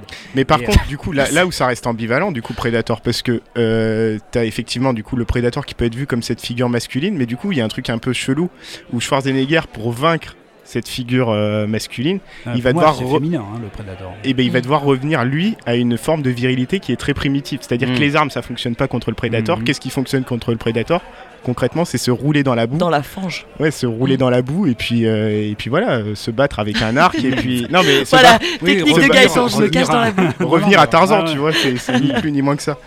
Et Et, euh, euh, oui, il y, a- il y a cette scène hein, euh, énorme où euh, justement, comme on est que avec des gros, des mecs avec des gros flingues, etc., et qu'on dit à McTiernan, euh, bon, ben, il faut absolument qu'il y ait des scènes justement où il balance toute la purée, Hmm. machin, et que lui, il a pas du tout envie de faire ça. Il dit, très bien, je vais montrer que justement, ce truc-là ne sert à rien dans cet environnement-là. Ouais. Et il y a une scène où ils balancent tous, euh, ils vident leur chargeur sur tous, une forêt, sur ouais, une et forêt. ça a pas de sens. Mm. et il y a rien. Ouais, Euh. Du coup, Ouais, ce mais- qu'ils font, euh, est un échec total. quoi. Et du coup, on pourrait y voir aussi tu vois, une sorte de relégitimation du patriarcat en disant, comme si tu vois, cette arrivée de figures euh, masculines, euh, féminines fortes euh, qui nous reconduisent dans la jungle et où toute la culture euh, avec la technologie ne Bah marche oui, pas, exactement. on retourne dans la boue et on refait le match. Mais en Et fait, on oui. refait le match et En qui fait, gagne. mais- bah, du coup, l'ordre est naturel. Ouais, ouais, C'est parce que, parce On Fred, voir je pense qu'il y a un truc qui est pas du tout conscientisé par l'équipe du film, c'est-à-dire qu'en fait la- le Tous costume les du trucs sur la paléoanthropologie, là, tu crois pas Ah, mais non, mais non, mais tout, tout ce qu'on a dit sur la figure féminine du Predator, le costume il a changé en plein milieu du film. Ça devait pas, Mm. il devait pas du tout avoir On cette gueule-là, le Predator. Damme d'ailleurs Si, si, si, c'était Van Damme à la base qui devait jouer le Predator. Il s'est barré au bout de deux jours, le mec. il a dit il fait trop chaud ici, je rentre chez moi. J'adore l'eau. Et, et du coup, il y a ce truc, tu sais, quand euh, je parlais de, de, de, de- de l'espèce de violence innée qu'il y aurait euh, en l'homme, etc., il y a cette espèce de parcours vers, euh, vers une virilité, mais inversée. C'est-à-dire qu'on disait que l'histoire de l'homme, c'est l'histoire de l'art de tuer. Bah, Schwarzenegger, il va devoir revenir au fondement de ce que c'est que ouais. l'art de tuer, tu Mm. vois. Cette Et- espèce de. Et contre euh, une espèce de matriarcat Mais oui, oui. essentiel aussi quoi. Ouais, ouais. C'est euh, pour moi, il y a vraiment. un- on, Ouais. on refait le match Bah de l'histoire de l'humanité. Et c'est bien le patriarcat qui Et ouais, gagne, c'est ça. euh, Mais tiens, vous voyez qu'on avait raison de dominer. en fait, oui, bah Ouais, vous avez pas vu Mm. Predator Je pense que Predator, ça serait vraiment un vrai, vrai chef-d'œuvre aujourd'hui s'ils avaient accepté, mais ça c'était impossible à Mhm. l'époque, de faire mourir Schwarzenegger. en Ouais. fait. Ah ouais. Mm. Ça aurait été, ça aurait Ouais, été ouais. extraordinaire comme Oui, film. et que voilà, oui, euh, Ouais. réduit au truc, dans Ouais. la jungle, avec une figure féminine absolue. Mm. Avec Bah, Schwarzy qui fait la Et vaisselle. Il y a tous les gros muscles qui meurent. Et qui mais passe jusqu'au aspirateur bout, et quoi. Dyson. Mais il le fait à moitié parce que le dernier plan du film, tu vois quand même Schwarzy dans l'hélico et le gars, tu te rends compte qu'il est plus en Ouais. phase avec lui-même. Ouais. Il, Mm. est, il est- Non, mais je, crois, je pense que tu as raison. Et si, les, si le Predator avait gagné à la fin, comme ça, qu'il y aurait un, une scène, voilà, une- un plan sur la jungle avec lui, ben oui, là, on aurait eu Vous justement. serez parti ouais, en euh, couple, main dans la main. ouais, Finalement, le, tu comme ça qui, euh, qui gagne à la fin euh, parce que c'est quand même ça l'idée quoi ces mecs ultra avec des muscles trop gros des flingues trop gros Mais- des Ouais, blagues de merde trop grosses Ouais, des blagues de vestiaire Ah non, mais tout ça. est trop euh, Et encore. C'est- ils auraient dû perdre Moi, pour moi, il y a un truc quand même dans, ces, dans ces films, on va dire, des années 80, où il où il y a déjà quasiment. euh, tu vois, aujourd'hui, on parle de crise de la virilité, de crise de la Mhm. masculinité. J'ai l'impression que, tu vois, la démesure des muscles de ces gars-là est, Oui. est- est toujours déjà. Euh, Ah ouais, toujours déjà comique et Mhm. toujours déjà en décalage, comme, si, comme si le modèle était déjà en crise. bah. Un Mm. des plans d'ouverture de Predator, justement, c'est un bras de fer qui est totalement aberrant et qui n'a aucun sens entre deux gars qui sont bodybuildés à mort et où euh, il te fait un plan, mais je sais pas, et le plan il doit durer au moins 4-5 secondes sur les bras. Tu dis, mais quand est-ce qu'il va C'est cutter là? On en a marre de voir les muscles des mecs. Ouais, en tout cas, Ça déborde de l'écran, qui, est- euh. qui est en dehors de l'humain normal. C'est pas l'humanité telle qu'elle est. Et donc, oui, on est dans quelque chose. Alors, soit on est dans les dieux, comme dans les super-héros, quoi, par exemple, qui a, qui a ce même rapport au corps. C'est-à-dire Ouais. Les, les rapports au corps des super-héros dans les comics, c'est des muscles comme ils ont dans Ouais. Predator. Et en fait, on voit le, le ridicule du truc. C'est-à-dire que quand Ouais. on fait des super-héros d'ailleurs en film, ils ont beaucoup moins de muscles qu'en BD Mm. parce que Ouais, ça serait ridicule, quoi. Ça serait vraiment que des, des mecs de Predator. Après, même de façon, euh, même les sportifs, tu vois, les footballeurs des années 80, euh, tu vois, Platini, c'est pas, Ronaldo, tu compares avec Platini, c'est pas du tout le même corps. Donc Ouais, là, on est, tu vois, il y a- il s'est passé un truc en fait dans les années 90-2000 avec euh, ça. On est en train de, de grossir les muscles Alors- et de les. Non, mais c'est vrai. Oui, oui, c'est vrai, parce qu'on a tendance à le mettre aux années 80, ce truc du muscle oui. qui déborde, mais en fait, quand Mhm. tu regardes tous les acteurs aujourd'hui, ils sont Oui, obligés oui. de faire de la muscu pour les rôles. Quand tu vois même dans la société aujourd'hui, on c'est- n'a jamais eu des corps aussi musclés, je. Oui, pense. mais exactement, c'est ça, Ouais, c'est que justement, t'as pas des mecs comme Schwarzenegger ou machin, oui, t'as The Rock, mais tu vois, Oui, mais ouais, c'est pas un des, peu- les plus grandes Mm, stars mm. et tout, les plus grandes stars qui jouent des super-héros, donc qui normalement devraient être des, des Schwarzenegger, Ouais, ouais, eux bah, sont musclés et fit, Oui, tu oui. vois, sans plus. Quoi. Ouais, ouais. Ouais. Ils ont Mhm. pas ce- cette démesure du corps. Comme- tu- justement. Bah, pour moi, c'est pour ça que j'ai l'impression qu'aujourd'hui, c'est- cette espèce de virilité euh, musculaire, on la prend beaucoup plus au sérieux que dans les années 80, où elle est toujours problématique parce que toujours trop, Ouais, toujours ouais, exacerbée. Bah, Et le en- devenir de ça, c'est Robocop, Mm. qui, est, qui est quasiment pas, un- enfin qui est pas un être humain, qui est une machine, Ah, ah, comme ah, s'il y avait déjà un décalage, comme Après, si l'apologie du muscle, on le faisait déjà, tu sais, quand il y a eu euh, le début de la. On, a, on associait la virilité à la force ouvrière. Tu sais, t'as ces images du mec. Oui, euh, tu Ouais, vois, ouais, les images de, de, de- de l'ouvrier part, russe euh, qui monte ses Non, muscles. mais il y a vraiment eu un les- décal- Les dieux de l'Olympe, ils sont présentés, Ouais. tu vois, hyper musculeux, etc. Mais- Mais, pas, de, pas de manière délirante et surhumaine. Quoi. Mais j'aime bien, ouais, les statues grecques, quand même, euh, tu vois des pecs, tu On fais est à la limite quoi, du. Non mais t'as vu Schwarzenegger J'aime ouais, cette bascule c'est- dans les années 80. Mais oui, Schwarzy, il y a Schwarzy- un truc de, de l'excessif. Schwarzy fait délirer parce qu'il explique en fait je suis arrivé dans une industrie avec un nom imprononçable. Faut savoir qu'à l'époque les stars du système c'était qui? C'était Robert De Niro et Al Pacino Hum. qui sont Ouais. tout Ouais. petits. C'est clair. Moi je suis arrivé et je suis devenu une star hollywoodienne dans ce contexte-là. Je crois que même lui aujourd'hui il est incapable d'expliquer euh, le Ah, pourquoi ouais. du comment tu vois. Bah, c'est vrai que c'est hyper intéressant ce que tu dis, parce que c'est vrai que Pacino, De Niro, euh, qui sont les. euh, quand, Comment incarner une virilité Mais oui, parce que Eh quand, oui. quand on dit que, la, quand on disait au début la, la virilité c'est le pouvoir de tuer et donc d'être au sommet de la hiérarchie masculine, bah, c'est le parrain. quoi. Oui, Ouais, c'est ouais. la pègre. Et, et le Oui. parrain, c'est. euh, alors, ça passe de Brando à la limite, mais à Pacino, qui effectivement fait 1m60, euh, est tout calme, etc., qui n'a aucun de ces attributs-là, et qui pourtant est le mal alpha de son Mhm. environnement. Mhm. Quoi. Donc, euh, Mais parce qu'il y a des signes, parce que là on est sur le, le thème de le- la pègre, euh, des rapports de domination dans le, le monde d'en bas, ouais, on va dire. mafia, ouais. Mais euh, tu vois, t'as as tous ces symboles de virilité, tu sais, ceux qui montrent leur cicatrice par exemple. Mhm. Ceux qui, euh, je sais pas, on parlait de cigares tout à l'heure, mais tu- t'as le mec qui fume, tu vas avoir le tatouage, tu vas avoir le mais- langage, le langage de Mais oui, virilité, mais- cette Mais camaraderie presque que tu vas trop, tu vois. Et en fait oui. ils en jouent. Mais oui, Non. mais justement, Pacino n'a rien de tout ça. Oui, oui. Il, est, il est tout petit, euh, il est, enfin, il a rien de tous ces attributs-là. Et- Euh, au contraire de, par exemple, dans, euh, dans Tony Soprano, dans la série des Sopranos, qui lui a tous ces attributs-là, Ouais, ouais. mais qui va avoir un manque de virilité parce qu'il n'est pas assez solide, entre guillemets. Mais moi, pour moi, tu vois, genre, euh, Pacino incarne plus une sorte de, de, de virilité tranquille.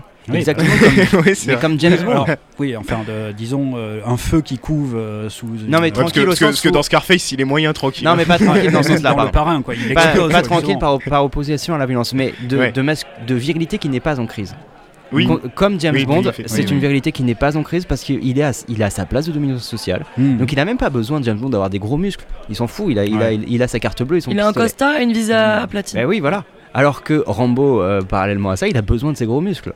Et, c'est pour ça que je te dis, moi je vois dans ces années 80 déjà une sorte de secousse complète où il y a une sorte de surréaction et on, on va vers des corps qui ne sont pas naturels. Ouais, ouais. Et on essaie de montrer genre la nature de l'homme c'est ça, alors que personne ne peut devenir comme ça, à moins Non, de prendre des enfêtes ouais. en permanence. Que Moi, je pense que le, le, le- le moule de base du super-héros, c'est justement donner une vision euh, déifiée en Ouais. fait, hein, de l'homme.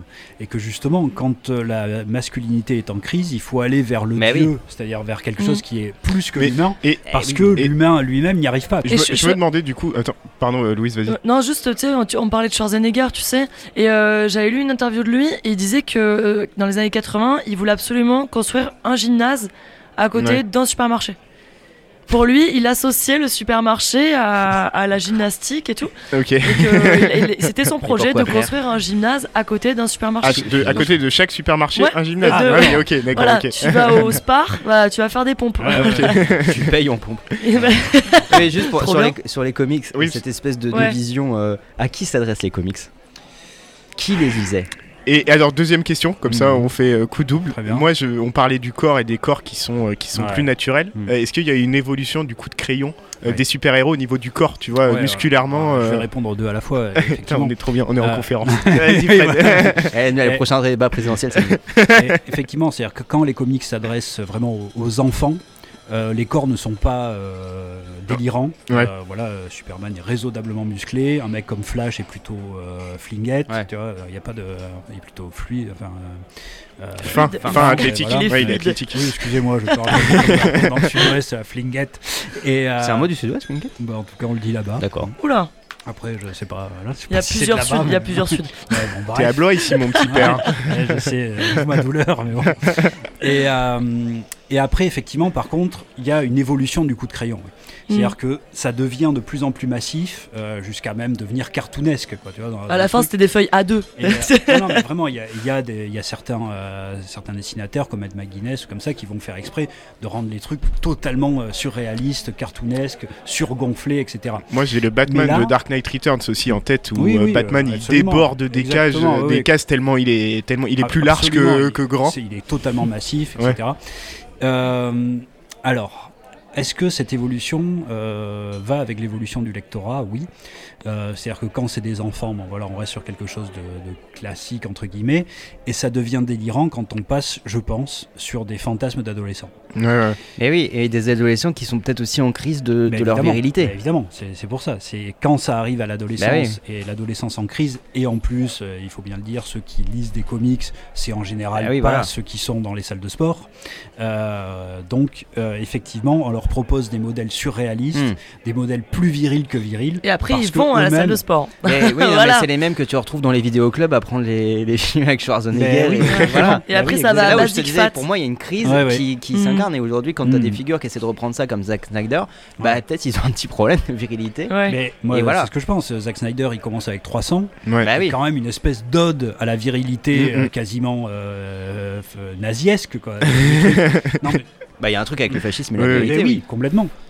Et, et Zack Snyder, C'est vrai. Ouais. Mais non, mais Zack Snyder, il incarne ça. C'est-à-dire qu'il va présenter effectivement, euh, lui, on a l'impression que ce qui l'intéresse dans l'imagerie super-héroïque, c'est ça. C'est justement cette virilité outrancière qui va jusqu'au côté euh, nazi. C'est-à-dire que dans 300, euh, ceux qui sont pas avec des corps parfaits sont Mm. rejetés du groupe. Ouais. Et, euh, et justement, ça va devenir un traître, etc. Mm. Ceux qui sont les ennemis de ces corps parfaits sont des gens qui sont montrés comme étant efféminés ou bisexuels, avec euh, des parfums, des bijoux, etc. Bah, en fait, des autres normes de la masculinité. C'est-à-dire d'autres d'autres masculinités possibles et qui sont Oui, mais- rejetées. Oui, mais enfin, qui là sont considérés comme euh, une altérité totale. C'est Oui, oui, les orientaux, hein, c'est l'Orient qui arrive. Et l'Orient, il est considéré comme trop efféminé, avec Mhm. trop de bijoux, avec trop de parfums, avec une sexualité un petit peu déviante, alors que eux, c'est des bons c'est- hétérosexuels. là, je voulais, pardon, je voulais Ouais. pour préciser ce que je voulais dire, c'est-à-dire ça, ça pourrait être une masculinité. Tu vois, la masculinité aurait pu se construire ah oui, dans ce ah ben truc-là. et donc du coup, bah, il y a Mhm. un rejet parce que Ah bah oui. pour, pour dire la vraie masculinité, c'est ça. Mais c'est ça, en fait, c'est même vrai que euh, la masculinité de l'Occident, c'est ça. Bah oui, oui. Ouais. Non, non, je disais que compte tenu, j'avais jamais analysé le méchant de 300, tu vois, parce que 300 c'est un mm, film que j'ai vu euh, adolescent, tu vois, Mhm. et j'avais jamais fait gaffe Ouais, au fait le- que effectivement il pouvait être dû au eu égard de certaines normes sociales, tu Mhm. vois, euh, un peu efféminé, Ah bah le, le méchant. Bah. C'est Quoi le- C'est le roi. Ah, le roi perse Oui, oui, le méchant. Oui, bah il met de l'eyeliner, bon voilà. Eh ben, il met de l'eyeliner, il met des parfums, il met des bijoux partout. Il a une sexualité qui est bisexuelle. Mais parce quand que, il va parce dans que c'est l'exotisme perse. Eh ben oui, oui, oui. Je eh crois- ben pas que c'est- l'altérité. Oui, oui, c'est- oui. Alors que eux, les, euh, les Ah, ouais. Spartiates, eux, Mhm. attention quoi. Mais Eux, du coup, tu vois, ah on oui, parle- ah. Mais tu vois, comme, comme nous, on a féminisé, par exemple, que les Anglais, euh, même dans la littérature, on a tendance à féminiser ou à infantiliser le, le- le- la personne colonisée. Ah ben oui, Ah c'est bah ce oui, qui c'est se passe l'autre. ici. Bah oui, c'est Mais oui, C'est justement, ce qui se c'est passe l'autre. ici. Ah ouais. Ouais. Mais parce que c'est encore une question de domination. Mhm. Tu vois, du- puisque tu poses un modèle de la masculinité comme virilité dominante, et bah, tout Mm. ce qui ne fait pas partie de ce modèle-là, bah, tu vas euh, euh, le rejeter. Ouais, à Et, et l'école, dans ce cas-là, bah, le mettre du côté du féminin. à l'école, le nombre de Mm. fois où t'entends femmelette. Bah oui. Bah oui, bah évidemment. Femmelette. Et Et, quand tu y repenses, euh, tu les dis. trucs homophobes, etc. et les Ouais. insultes, On parlait de la camaraderie des vestiaires, euh, Bah oui, 100% homopho- euh, homophobie et, Bah oui, euh, Ouais. évidemment. et misogynie continuelle. Mhm. Et, et ça, pour moi, 300, c'est un peu. Alors attention, je l'ai pas dit aujourd'hui, il faut que je le dise. La déclaration d'intention de Zack Snyder Ah, euh, sur sa C'est filmographie. crypto-gay. Non, non, non, non. Merde. ça, c'est euh, Top Gun. Mais euh, euh, 300, c'est une déclaration d'intention de Zack Snyder qui Oui. dit voilà ce qui me plaît, voilà vers quoi je vais aller, voilà mon message finalement, ou tu vois, Ouais. ma vision du monde. C'est ça, c'est-à-dire c'est une qui s'appelle virilité. Orio, le fascisme. Bah oui, c'est une virilité fascisante, euh, Ouais. hétérosexuelle, normalisée, parce qu'ils sont tous avec le même corps. Ouais. Ils ont tous le, le même objectif.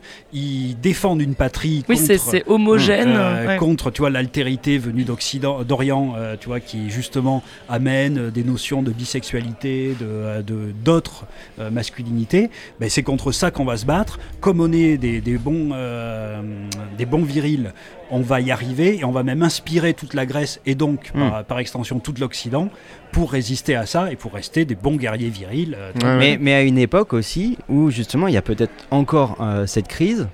Là où, euh, parce qu'à la même époque, on a le Batman de Nolan à peu près, euh, c'est à peu près dans les mêmes eaux. Le. Begins Ouais, je pense, quelques ouais. années près. Ouais, je pense. Euh, qui est un Batman quand même assez, euh, assez, assez musclé, Oui. euh, assez premier degré, Oui, contrairement premier degré, oui, au. Batman de Tim Burton Absolument, qui était en Ah oui. décalage Oui, oui, oui. avec Et euh, totalement monolithique, Keaton. on a Oui. l'impression qu'il ressent rien. hein. Christian Bale, il Oui, est- oui, c'est ça. Wow. Là où Ah, Keaton a incarné quand même un autre truc et où il paraît ridicule dans son Ouais. costume. Ouais, et, ouais, ouais. et ça, ça a été récupéré par Iñárritu. Birdman, tout le sous-texte de Birdman, Mm. c'est euh, la dévirilisation qu'il a subie dans euh, la version de Tim Burton. Michael Keaton, ouais. Et en fait, Ouais. quand t'as pas ce Iñárritu, quand, quand, quand tu regardes le film la première fois, que t'as pas vu le film de Tim Burton, Ouais. tu comprends pas. Ouais, ouais. Et en fait, tout Ah le oui, film oui, y a un part de ça, méta, oui, oui, quand même. Ouais, il Ah, a mais tu vois, perdu. là, là où la, la première incarnation, je sais pas si c'est la première, mais j'imagine. Enfin, euh, De il y a- Batman il y a à l'écran. Ok. Ouais, Adam West, mais en gros, les, euh, ouais, de- le Batman des années 80 Ouais. de Tim Burton. Mm. euh, Mm. Là, là où il joue de cette, euh, de cette virilité, où il s'en amuse, euh, quand on revient chez Nolan, on n'a on a plus du tout Non, ce. ce- on s'amuse plus de ça, Ouais. effectivement. euh, et- Premier degré. mm. Après, Nolan, il a toujours euh, dit qu'il s'est inspiré plus ou moins de Frank Miller aussi, hein, dans la personnalisation Oui. de son Ah oui, mais il y a un Batman, choix. même si c'est pas la même histoire, tu sais. Non, non, euh, mais c'est ça. Ouais, mais tu Ouais. choisis, Ah tu oui, choisis une représentation. Ah oui, tout à fait. Ouais, Et tout puis, fait. et puis aussi, tu l'as choisi et de quelle manière euh, pour, euh, euh, finir sur Zack Snyder, les- quand il a continué à parler des super-héros, Ouais. son Superman est très étrange. C'est pas du tout un Ah. Superman qui fait rêver, qui est, euh, qui est de la science-fiction un peu merveilleuse. C'est quand même quelqu'un voilà, qui, est, qui est là pour être un fantasme viril Mm. également, qui, euh, Et, qui est un dieu ouais. de la destruction, en tout cas. Qui, euh, Et, et sur la normalisation que tu disais, Mm. c'est- cette espèce de truc où c'est quasiment pas une personne. Enfin, non, c'est. c'est un pur, une pure icône pour moi. Ce, ce- ce- oui, enfin, en tout je, cas, pas, il je me suis endormi quatre fois. Ouais, non, il le, rend, il le rend christique alors que c'est plus hébraïque, Superman. Donc bon, c'est- Ouais. il, il- il oui, bah oui, il récupère euh, des notions hébraïques pour en faire des notions euh, chrétiennes, quoi, Mm. christiques. Et puis ce qui Ouais, mais du coup, ouais, en faire un symbole et donc de le Mm. désincarner aussi. euh, en tout cas, ne, ne pas lui donner une incarnation, En ne pas cas, lui donner une différence. il lui, il lui donne pas le, la magie que doit avoir Superman et l'inspiration que doit avoir Superman, qui est une inspiration qui est justement autre que sa force physique. C'est la, la vraie inspiration de Superman, elle n'a rien à voir avec Oui. sa force physique. Et ce qui fait de Batman, c'est encore pire que tout. Oui. Ce qui fait de Batman un vigilante qui peut être euh, Batman, mais par contre un vigilante armé qui utilise des armes en permanence. Dans sa version de la Justice League, c'est absolument euh, affreux. Ouais, ouais. C'est euh, c'est l'antithèse de Batman. Et là, on a quelqu'un qui utilise des armes en permanence et qui est là aussi ultra musclé. Mm. C'est-à-dire la version Mm. Ben Affleck est assez hallucinante, comme ce qu'il a fait avec Watchmen, où il a euh, mythifié entre guillemets Rorschach en en faisant quelqu'un que- qu'il admirait, qu'on voyait Ouais. qu'il admirait. ouais. Là où le Rorschach d'Alan Moore était évidemment très très critiquable et pas du tout euh, admirable dans sa manière de lutter, dans son corps, dans son rapport au corps, etc. C'est là aussi où euh, on, on comprend comme ça pourquoi les, les milieux virilistes aujourd'hui se- euh, se reconnaissent dans les œuvres de. Snyder. Mais bien sûr. 300, Ouais, c'est un délire hein, pour, Mais oui, pour, oui. pour énormément de Oui. monde. Pour moi, toute la filmographie de Snyder parle de ça de Ouais, manière ouais. très claire.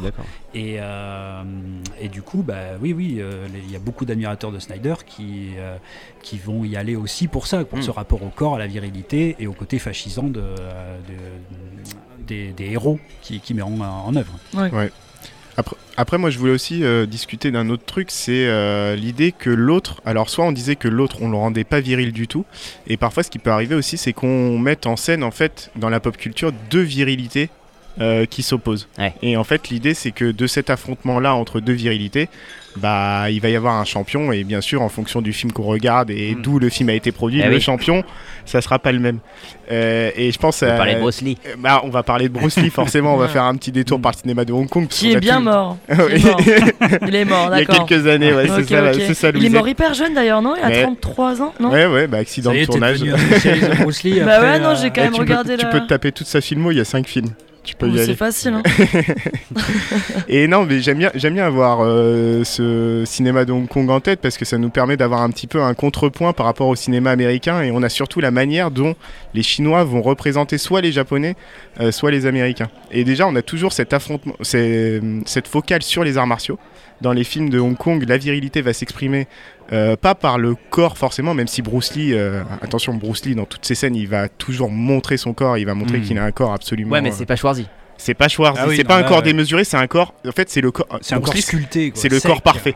C'est Oui, le oui, corps c'est ça. athlétique Mm. parfait, euh, Bruce Lee. Il y a une ça. en fait, il y a une musculation maîtrisée, con- contrairement à l'autre Ouais. qui est démesuré Mm. complètement. euh, Mais dans le parfait par rapport. En fait, le problème, c'est que tu dis parfait, mais par rapport à ton prisme. Par rapport au combat.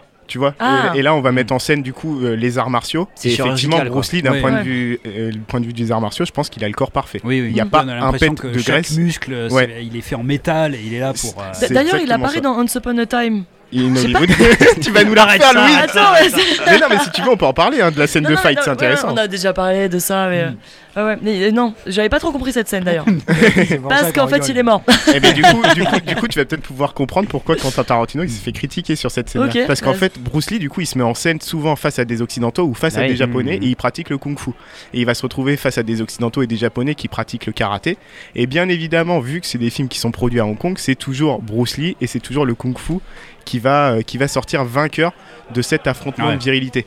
Et je trouve ça très intéressant parce qu'effectivement, dans Once Upon a Time in Hollywood, un des trucs qui a été reproché à Tarantino, c'est un peu cette réécriture de l'histoire Ouais. cinématographique où d'un coup, Bruce Lee se retrouve confronté à un Américain qui va lui mettre une raclée en fait euh, d'enfer, tu vois. Ah. Et c'est un truc pour Ouais, lequel ouais. Tarantino a été euh, très critiqué justement en disant tu respectes pas le cinéma de Hong Kong et en faisant ça dans ton film à toi, tu sais très bien que tu es en train de réécrire aussi quelque part l'histoire de Ouais, Bruce. Lee, tu vois. Et euh, Bah, alors- parce que Bruce Lee, ouais. pardon. Parce, Non, que, parce que Bruce Lee, c'est aussi, euh, tu vois, l'incarnation d'une sorte de pamphlet politique, Ouais. de, de, de, comment dire, de victoire ou de revanche contre. euh, il, il se bat avant tout contre une certaine incarnation du blanc. Alors, il y a aussi les films avec les Japonais, mais Ouais. euh, le- dans La Fureur du Dragon, il est face à Chuck Norris, et c'est une sorte de, de revanche contre. bah, en gros, contre le colon ou contre le Ouais, tout à dominant. On Euh, dirait Tekken, tu sais. euh, bah, ouf. Tu vois, Ouais, mais vraiment, quand tu. Tekken, fais- faut, faut avoir une tu- lecture politique de Tekken. Je pense que c'est possible. mais c'est possible, bien sûr. Non mais effectivement oui, il y a cette idée de revanche euh, Ouais, voilà, c'est ça. Et du coup, Mhm. il incarne pour tout un tas de gens une sorte. Et, et on parlait, je parlais tout à l'heure des Et le vidéos clubs. kung fu C'est aussi les immigrés Ouais. qui se reconnaissent euh, dans... alors qu'ils ont été humiliés. Et, Mm. et du coup, il faut le savoir, ça, le kung fu, c'est quelque chose qui a été commencé à être pratiqué par beaucoup de Noirs américains. Toujours dans Mm. cette logique de finalement le Ah oui. kung fu, c'est l'art martial euh, pour la justice sociale, tu Bah vois, oui, pour oui. la justice, euh, pour la justice. euh, C'est la revanche, ouais. Ouais, c'est ça, pour la revanche. Alors justement, sur, sur ce que tu disais Steven, et puis sur Once Upon a Time in Hollywood, quand tu disais euh, qu'il a été critiqué pour cette scène euh, Ouais, ouais. Tarantino, bah, moi je pense que c'est ne pas avoir compris justement le, le sens de ce film. Le, pour moi, ce film-là, c'est justement la revanche du blanc viril que veut euh, mettre en œuvre Tarantino. Oui, oui. Euh, il ne parle que de ça durant ce film. Et d'ailleurs, si on doit parler de qu'est-ce que c'est que le thème de ce film, c'est la revanche du blanc, euh, la virilité Mm. du blanc là-dedans. Euh, la scène où, euh, où, euh, Brad Pitt enlève son t-shirt euh, et qu'il est là sur le toit, etc. De- C'est là où il, où se rappelle de ce qui s'est passé sur, le, Mhm. sur le tournage. Brad Pitt, qu'est-ce qu'il fait dans, dans ce film? Il, a- il fait trois actions, hein, enfin, euh, si on accepte ce qui se passe dans le ranch, mais euh, c'est, on peut en Il se parler bat, il se met torse nu. il se met torse nu, il, Il se bat contre Bruce Lee, il tue très possiblement sa femme, qui l'emmerdait. Ouais. On sait pas, mais en fait, Ouais, euh, ouais, voilà, ouais, ouais. c'est quand même fortement. Faudra voir dans le roman qu'a publié. euh, Dans le roman, il la tue. Ok, Euh, dans le roman, c'est clair et net. euh, ok, d'accord. Euh, donc il fait ça, et à la fin, et dans le ranch, il va euh, là aussi réécrire l'histoire Hmm. en euh, dé- défouraillant des hippies, qui est une espèce de décadence blanche euh, Eh oui, visée mais- par Ouais. Tarantino. Donc Tarantino, qui dans ses derniers films euh, était avec les minorités euh, noires, etc., contre le, euh, justement le- l'esclavage euh, dans Django, qui réécrivait l'histoire euh, des juifs euh, et des nazis Hmm. dans, euh, dans euh, Inglourious Bastard, là va parler du blanc américain, euh, celui qui est euh, en crise soi-disant aujourd'hui, il va le remettre au centre et il va le faire gagner contre Bruce Lee, il va Ouais, le faire gagner contre les hippies, il va le faire gagner contre les Ah, femmes. mais oui. Mais c'est ça qu'il fait. Alors, en fait, il réécrit Rambo, quoi. Mais non, mais il réécrit une histoire de la virilité blanche qui été mise à mal euh, ces temps-ci. Et il, Mhm. il montre que, et je vous dis, hein, euh, regardez les seules actions de Brad Pitt, c'est ça. Il tape Bruce Lee, donc euh, un, un asiatique, il tue sa femme, il tue des hippies. Ouais. Et il est euh, montré comme étant extrêmement positif quand même, Oui, comme oui, une figure Bon, des positive. hippies Oui, mais- qui, et- qui participaient aux Ah, assassinats de Charles. Manson. Non, voilà, il tout- faut quand même ah, le dire. Ah, il y a toujours une Oui. justification au truc. Mais je veux dire, ces seuls actes, et justement, c'est pour ça qu'il est vu comme une figure hautement positive. Mm. Parce qu'en plus, il finit par cette action-là. Oui, Donc, parce du coup, ce serait pas le même film s'il tuait des hippies gratuitement dans Et, la oui. rue. et du Après- coup, on oublie qu'il a tapé, qu'il a tapé Bruce Lee, on oublie qu'il a possiblement Mais tué surtout sa qu'il femme. il part déclassé, quoi. Et oui, Oui, et non, mais c'est ça surtout, c'est que là, pour moi, c'est pas le Brad Pitt qu'on connaissait. Il a Mais- pris un Brad Pitt qui est un peu décrépit, Ah bah oui, mais euh, oui, un c'est peu ça, qui tombe en lambeaux. C'est le mâle blanc de plus de 50 ans qui est tellement vilipendé euh, par une certaine, Mm. euh, tu vois, euh, une certaine frange. Il le reprend, il le remet au centre, il va le reviriliser, il va le refaire gagner dans tous ses combats contre, contre l'autre, Oui, mais, Ouais. oui, mais contre la coup- femme, contre Ouais, les hippies. Mais quand tu me dis c'est ne pas comprendre le sens du film, bah là je pense qu'ils ont totalement compris le sens du film les gens. Enfin, mais et- s'ils disent juste, ah bah, il réécrit l'histoire du cinéma euh, avec Bruce Lee, non, non, c'est qu'il réécrit toute l'histoire, euh, y compris la vraie histoire Oui, avec oui. Sharon. Tate. non mais Donc d'accord. son but, c'est de réécrire justement, Mais et coup, de dire, de remettre au centre le, le mal Non, blanc. la question c'est Oui, est-ce oui. que- est-ce qu'on critique le fait qu'il a fait une erreur ou est-ce qu'on peut euh, questionner le message qu'il Oui, porte c'est ça, c'est ça. dans ce cas-là, c'est plus global. Tu Oui, oui, c'est ça, C'est pas juste qu'il a tapé Bruce Lee, c'est qu'il y a un message très global de regardez, je remets au centre le mal blanc de plus de 50 ans, ce que je suis également, dit Tarantino, et qui va montrer avec Brad Pitt, qui est déjà admirable physiquement, etc. Donc on va avoir un a priori positif sur lui, et tout ce qu'on lui montre au début est quand même questionnable, mais à la fin, il fait une action euh, Oui, qui, oui. euh, qui réenchante Hollywood. ouais, non, Once. Upon a Time, Non, il mais- était une ouais, fois, mais- il réenchante Hollywood, et il en donne une figure Ouais. extrêmement Du positive. coup, ce que je voulais dire plutôt, c'est que, euh, effectivement, du coup, remis dans un cadre plus général, mais du coup, le projet politique de Tarantino Mm. avec ce film-là de, peut être critiquable et peut Ah, être questionnable. ça, oui, oui, tu vois, c'est plus ah, ça. D'accord, mais Et- euh, Et voilà. Sauf que Brad Pitt et DiCaprio dedans, ils sont pathétiques. Bah, ils sont, bah, ils Ils sont, sont déclassés. oui, Ils sont- ils c'est sont- ça, ils, ils sont, déclassés, La- ils sont has-been. La, la vision, je pense que c'est un peu. Je, je disais réécrire Rambo, c'était un peu une blague, mais Mm. c'est genre ils devraient être une place et ils n'y sont pas. Exactement. Et donc du coup, on va on va rejustifier la place. J'ai l'impression là que la pop culture ne fait que nous dire et à la fin, la domination patriarcale, elle est normale. et à la Ah, fin, ils écoutez. reprennent leur place parce qu'à la fin, Bah oui. euh, euh, euh, donc euh, euh, pas, pas Brad Pitt, euh, L'autre. DiCaprio. DiCaprio, il est has-been. Un acteur de seconde zone, Oui, oui. je- qui, qui connaît ce gars-là il, euh, il, euh, il est, euh, il est has-been, mais à la fin, justement, il va aller chez Sharon State, donc chez Polanski. Bon, là aussi, et, euh, et euh, possiblement donc pour avoir une deuxième carrière, Ouais. c'est ça qui est, c'est ça Mm. qui est sous-entendu. Et il est- Donc- sa maison est en contrebas de il- la maison voilà, de il est juste à Polanski. côté. Donc euh, Ouais. c'est pour ça qu'il se gourde d'ailleurs les hippies.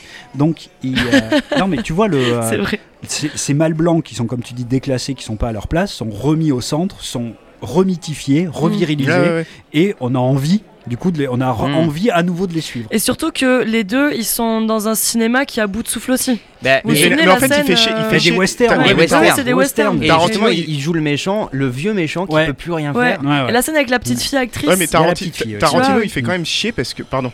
Euh, pardon, Louis, je crois que je t'ai. Non, non, simplement que tu as cette scène-là où DiCaprio il se rend compte qu'il il peut revenir euh, sur le devant de la scène, mais qu'il doit se renouveler. Ouais. En fait, Ah, et c'est- cette, cette- cette- cette oui, elle est scène, bien. intéressante. Mais Tarantino, il fait toujours chier parce que toi, tu parles de ça en disant euh, les mâles blancs auparavant dominants, etc., les remettre au centre, tout ça. Mais en fait, chez Tarantino, on sait jamais si c'est du méta, c'est-à-dire que si son film parle de figures cinématographiques ou de mythes du cinéma, ou est-ce que son film.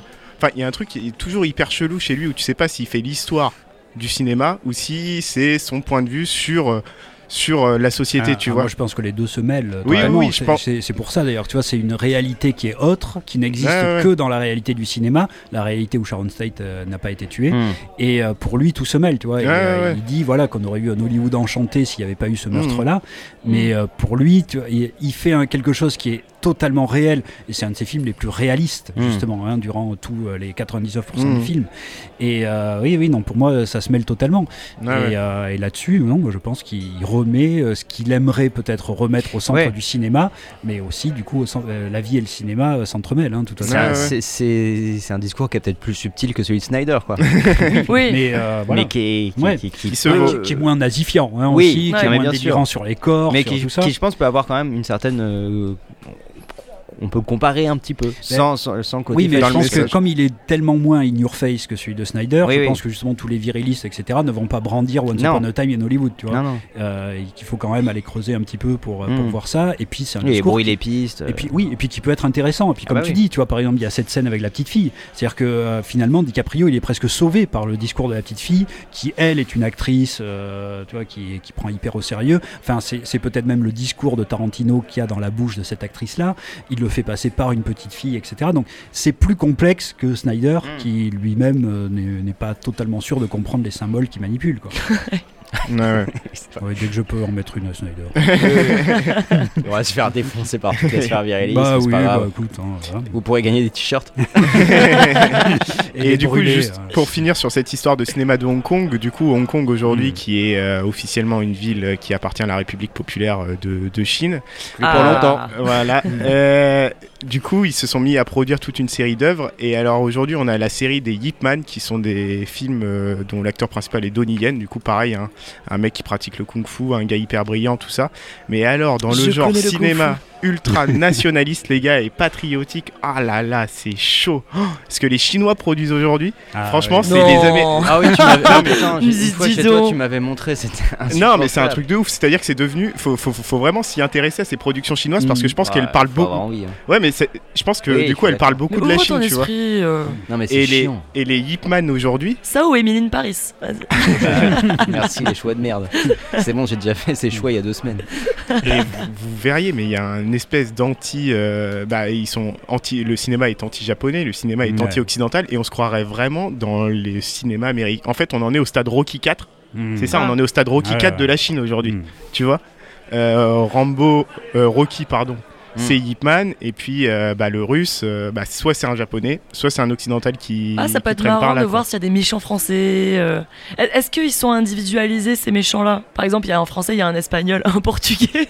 Alors c'est facile. Eh, Un bah, bah, attends, bah, je vais dire, dans Yip Man 1, c'est les japonais. Dans Mhm. Yip Man 2, c'est un boxeur américain. Dans Yip Man 3, ils ont réussi à débaucher Mike Tyson. Donc tu as une scène de fight entre Mhm. Donnie Yen et Mike Tyson. Donnie. Yen qui finit par mettre une pâtée à Mike Tyson quand même, tu vois. Ah, Et dans Yip Man 4, c'est un méchant soldat américain à l'époque où euh, il y a les il y a euh, à San Francisco euh, Chinatown qui est en train de se, de se bâtir. Quoi. D'accord. Donc tu as tout ce contexte-là. Et à la fin de Yip Man 4, le message c'est Yip Man il retourne en Chine parce que finalement euh, les Américains, euh, les Américains c'est des gros connards, tu vois. Mm. Du coup on se sert d'un contexte historique pour exacerber vraiment un sentiment, Ouais, ouais. un sentiment euh, Mhm. nationaliste.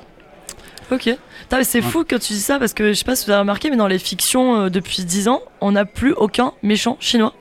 Dans nos Ah bah fictions non, Bah oui, occidentales. bah bah non, c'est même l'inverse. Il y a Ouais, toujours, euh, il y a- il y a toujours un allié Ouais, chinois. Un allié Eh ben oui, chinois. oui, c'est vrai. ouais, un Il y a même des, ouais, il y a même des contre- scènes, enfin des Ouais. films qui sont remontés pour le. euh, Mhm. Par contre, où, le, où oui. le personnage chinois a plus d'importance dans la version Mais tu chinoise. sais, Oui, c'est vrai. je trouve que notre monde, il, est- il a tellement évolué We que, nos- que nos fictions. Par exemple, si tu vois un méchant avec, euh, tu vois, si tu vois quelqu'un avec un téléphone Apple, tu es sûr, tu peux être sûr Eh ben, que il ne sera pas méchant. alors c'est hyper intéressant parce tu vois que Et si, t'es un chinois, tu Mais non, la que c'est un théorie gentil. Apple, Mais On non, a non, compris Ah toute ouais l'histoire. Apple obligeait les scénaristes à ne faire utiliser leurs produits que par des personnages Ouais. positifs. Et ben tu sais quoi, c'est fini parce qu'on a vu Ambulance. Tu te rappelles Ah oui, euh, Dans Ambulance, il- le méchant qui est quand même il est T'es pas sûr très c'est pas un. Huawei Non, non, non, justement, il a Ah. que des produits Apple et même ils le disent. Euh, Ah. les AirPods, les machins et tout, et ils sont utilisés dans Ah, le film. Et j'ai- justement, ça m'a étonné. Je me suis dit, tiens, c'est fini le coup de. euh, ça peut être fait que on a renversé le capitalisme. Merci Michael Fait- Quel putsch Il a quel fait plus pour la gauche que Mélenchon. Alors, est-ce que je vous fais ma surprise là Allez, vas-y. T'as vu une surprise, c'est vrai. J'ai une petite surprise. C'est une saga très connue de la pop culture. Quand on pense à elle, on se dit pas du tout que c'est une saga sur la virilité. Pourtant, Peppa je pense Pig. qu'elle ne parle que de ça. C'est une saga qui va interroger la virilité, qui va donner même un petit peu comme dans Matrix, c'est-à-dire une thèse, antithèse, synthèse. Elle va parler de la virilité d'une certaine manière. Elle va donner une antithèse dans le 2 et dans le 3, elle va faire une espèce de dépassement et de dire qu'on peut avoir une vie heureuse en refusant la virilité et euh, la compétition virile. C'est Babe. C'est le Seigneur des Anneaux? Non. C'est un truc connu ou pas 103. hyper connu Star en trois parties et qui ne parle que de virilité dans ses structures profondes. Wars. Willy.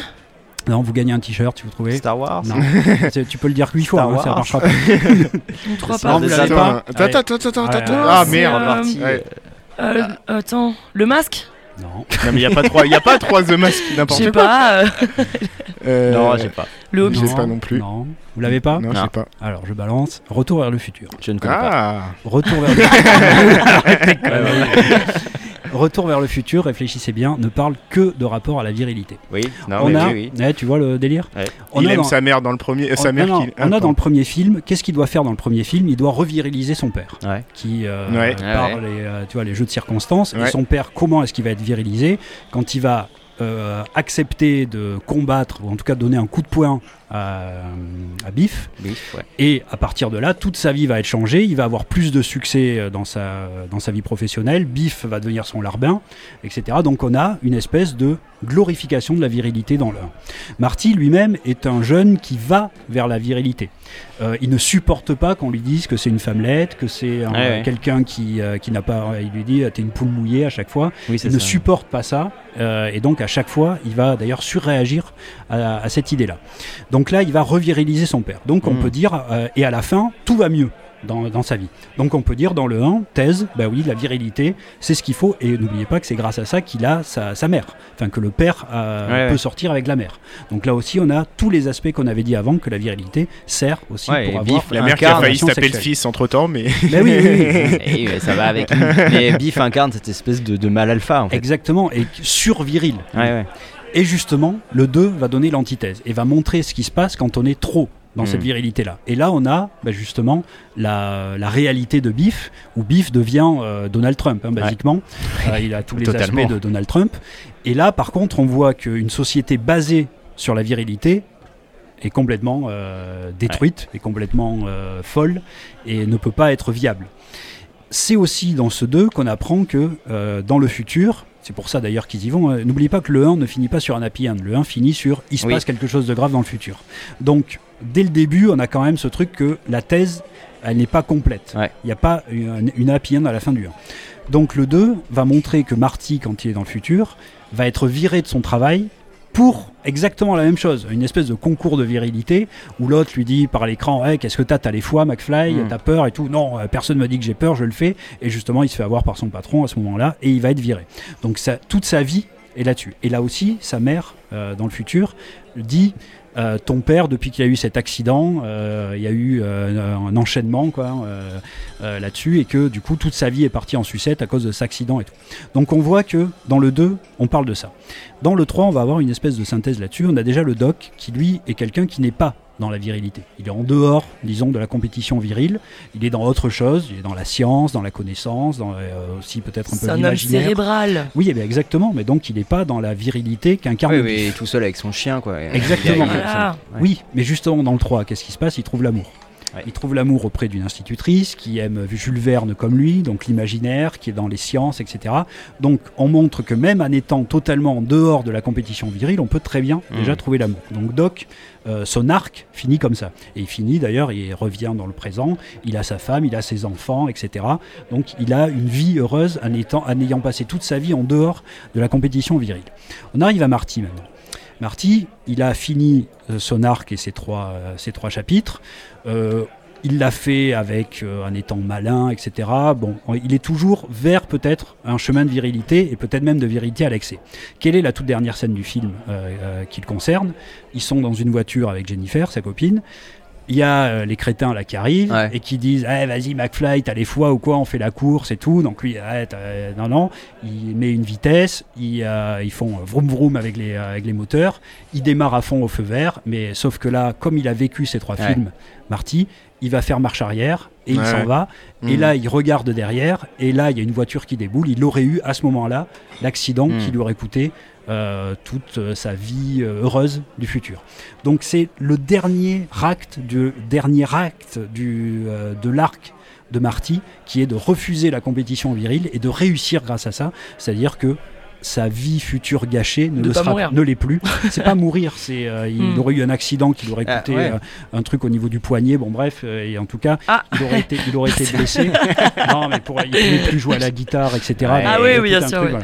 voilà. Oui, Et donc, il, refu- il- il refuse la compétition virile et il gagne une vie heureuse grâce à ça. C'est marrant que ça se Eh ben, je- dans le western. Mais oui, oui. Et dans un western où justement ils vont pas, enfin, le- le- leur acte de, de western, ça va être aussi de refuser Oui. le duel. Euh, il va pas justement aller jusqu'au bout du duel, il va se mettre une plaque pour pas euh, justement faire un vrai duel euh, avec avec Biff. Donc en fait c'est une histoire qu'on peut penser euh, sympa, pleine d'action, de rebondissements, etc. Mais qui dans ses structures profondes, sur les trois épisodes, ne parle que d'une chose, c'est du rapport à la virilité, avec une thèse, antithèse, synthèse sur les trois films. Eh bah c'est intéressant. C'est beau. Et on comprend pourquoi il faut pas qu'il y ait de suite. Voilà. Exactement, exactement. Tu ne peux pas faire une suite à ça. Ils ont tout dit. Ils ont fait une démonstration de vie heureuse en refusant Ça me le- semble, ça me la semble assez intéressant à ce que tu racontes. Ouais. Je pense qu'on peut terminer sur ces mots-là, genre renoncer voudrais- à la ouais. virilité. Euh, Parce que là, ça fait deux heures d'émission. Voilà. Bah, là, c'était ma petite fierté hein, de- Non, mais d'avoir beau, beau, analysé euh, ça. euh, Non mais Retour on peut renoncer futur à la depuis 30 virilité ans. et même on peut être heureux et on peut même être plus qu'heureux en renonçant à sa virilité. Bah, voilà.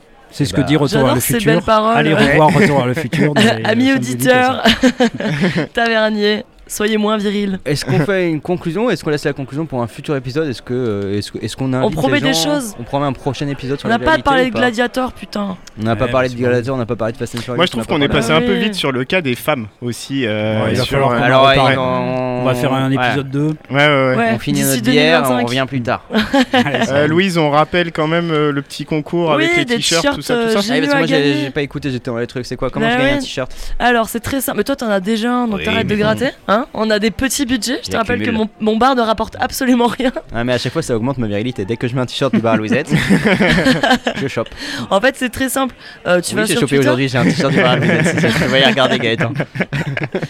Tu vas sur Twitter. euh, tu retweets euh, arrobase barlouisette. Euh, Et du coup, maintenant on travaille pour Elon Musk Non, c'est plus des retweets, on a dit. Tu fais un hashtag. Ah oui, c'est ça, tu fais un Hashtag hashtag bar à. Luisette et puis vous mettez les, euh, voilà, les références euh, sorties pendant l'émission. Ouais, vous dites ce que Voilà. vous voulez. et Puis voilà. Les fera références un- qui vous ont plu euh, pendant l'émission. Ah. Même des petits mots d'amour, des bouquets de roses, des boîtes de chocolat. Voilà, tout Ou ça à vous nous insultez si vous êtes des fans de Snyder. Allez. On accueillera ça avec plaisir. Oui. bon, on peut dire au revoir à tout le monde. On peut euh, dire au revoir. Ouais. On peut même reboire un coup. Un beau au revoir. Allez, je vais Au fermer le bain, moi. Putain, moi je voulais reboire un coup. Allez, salut les gars. Salut tout le monde. Salut Louise.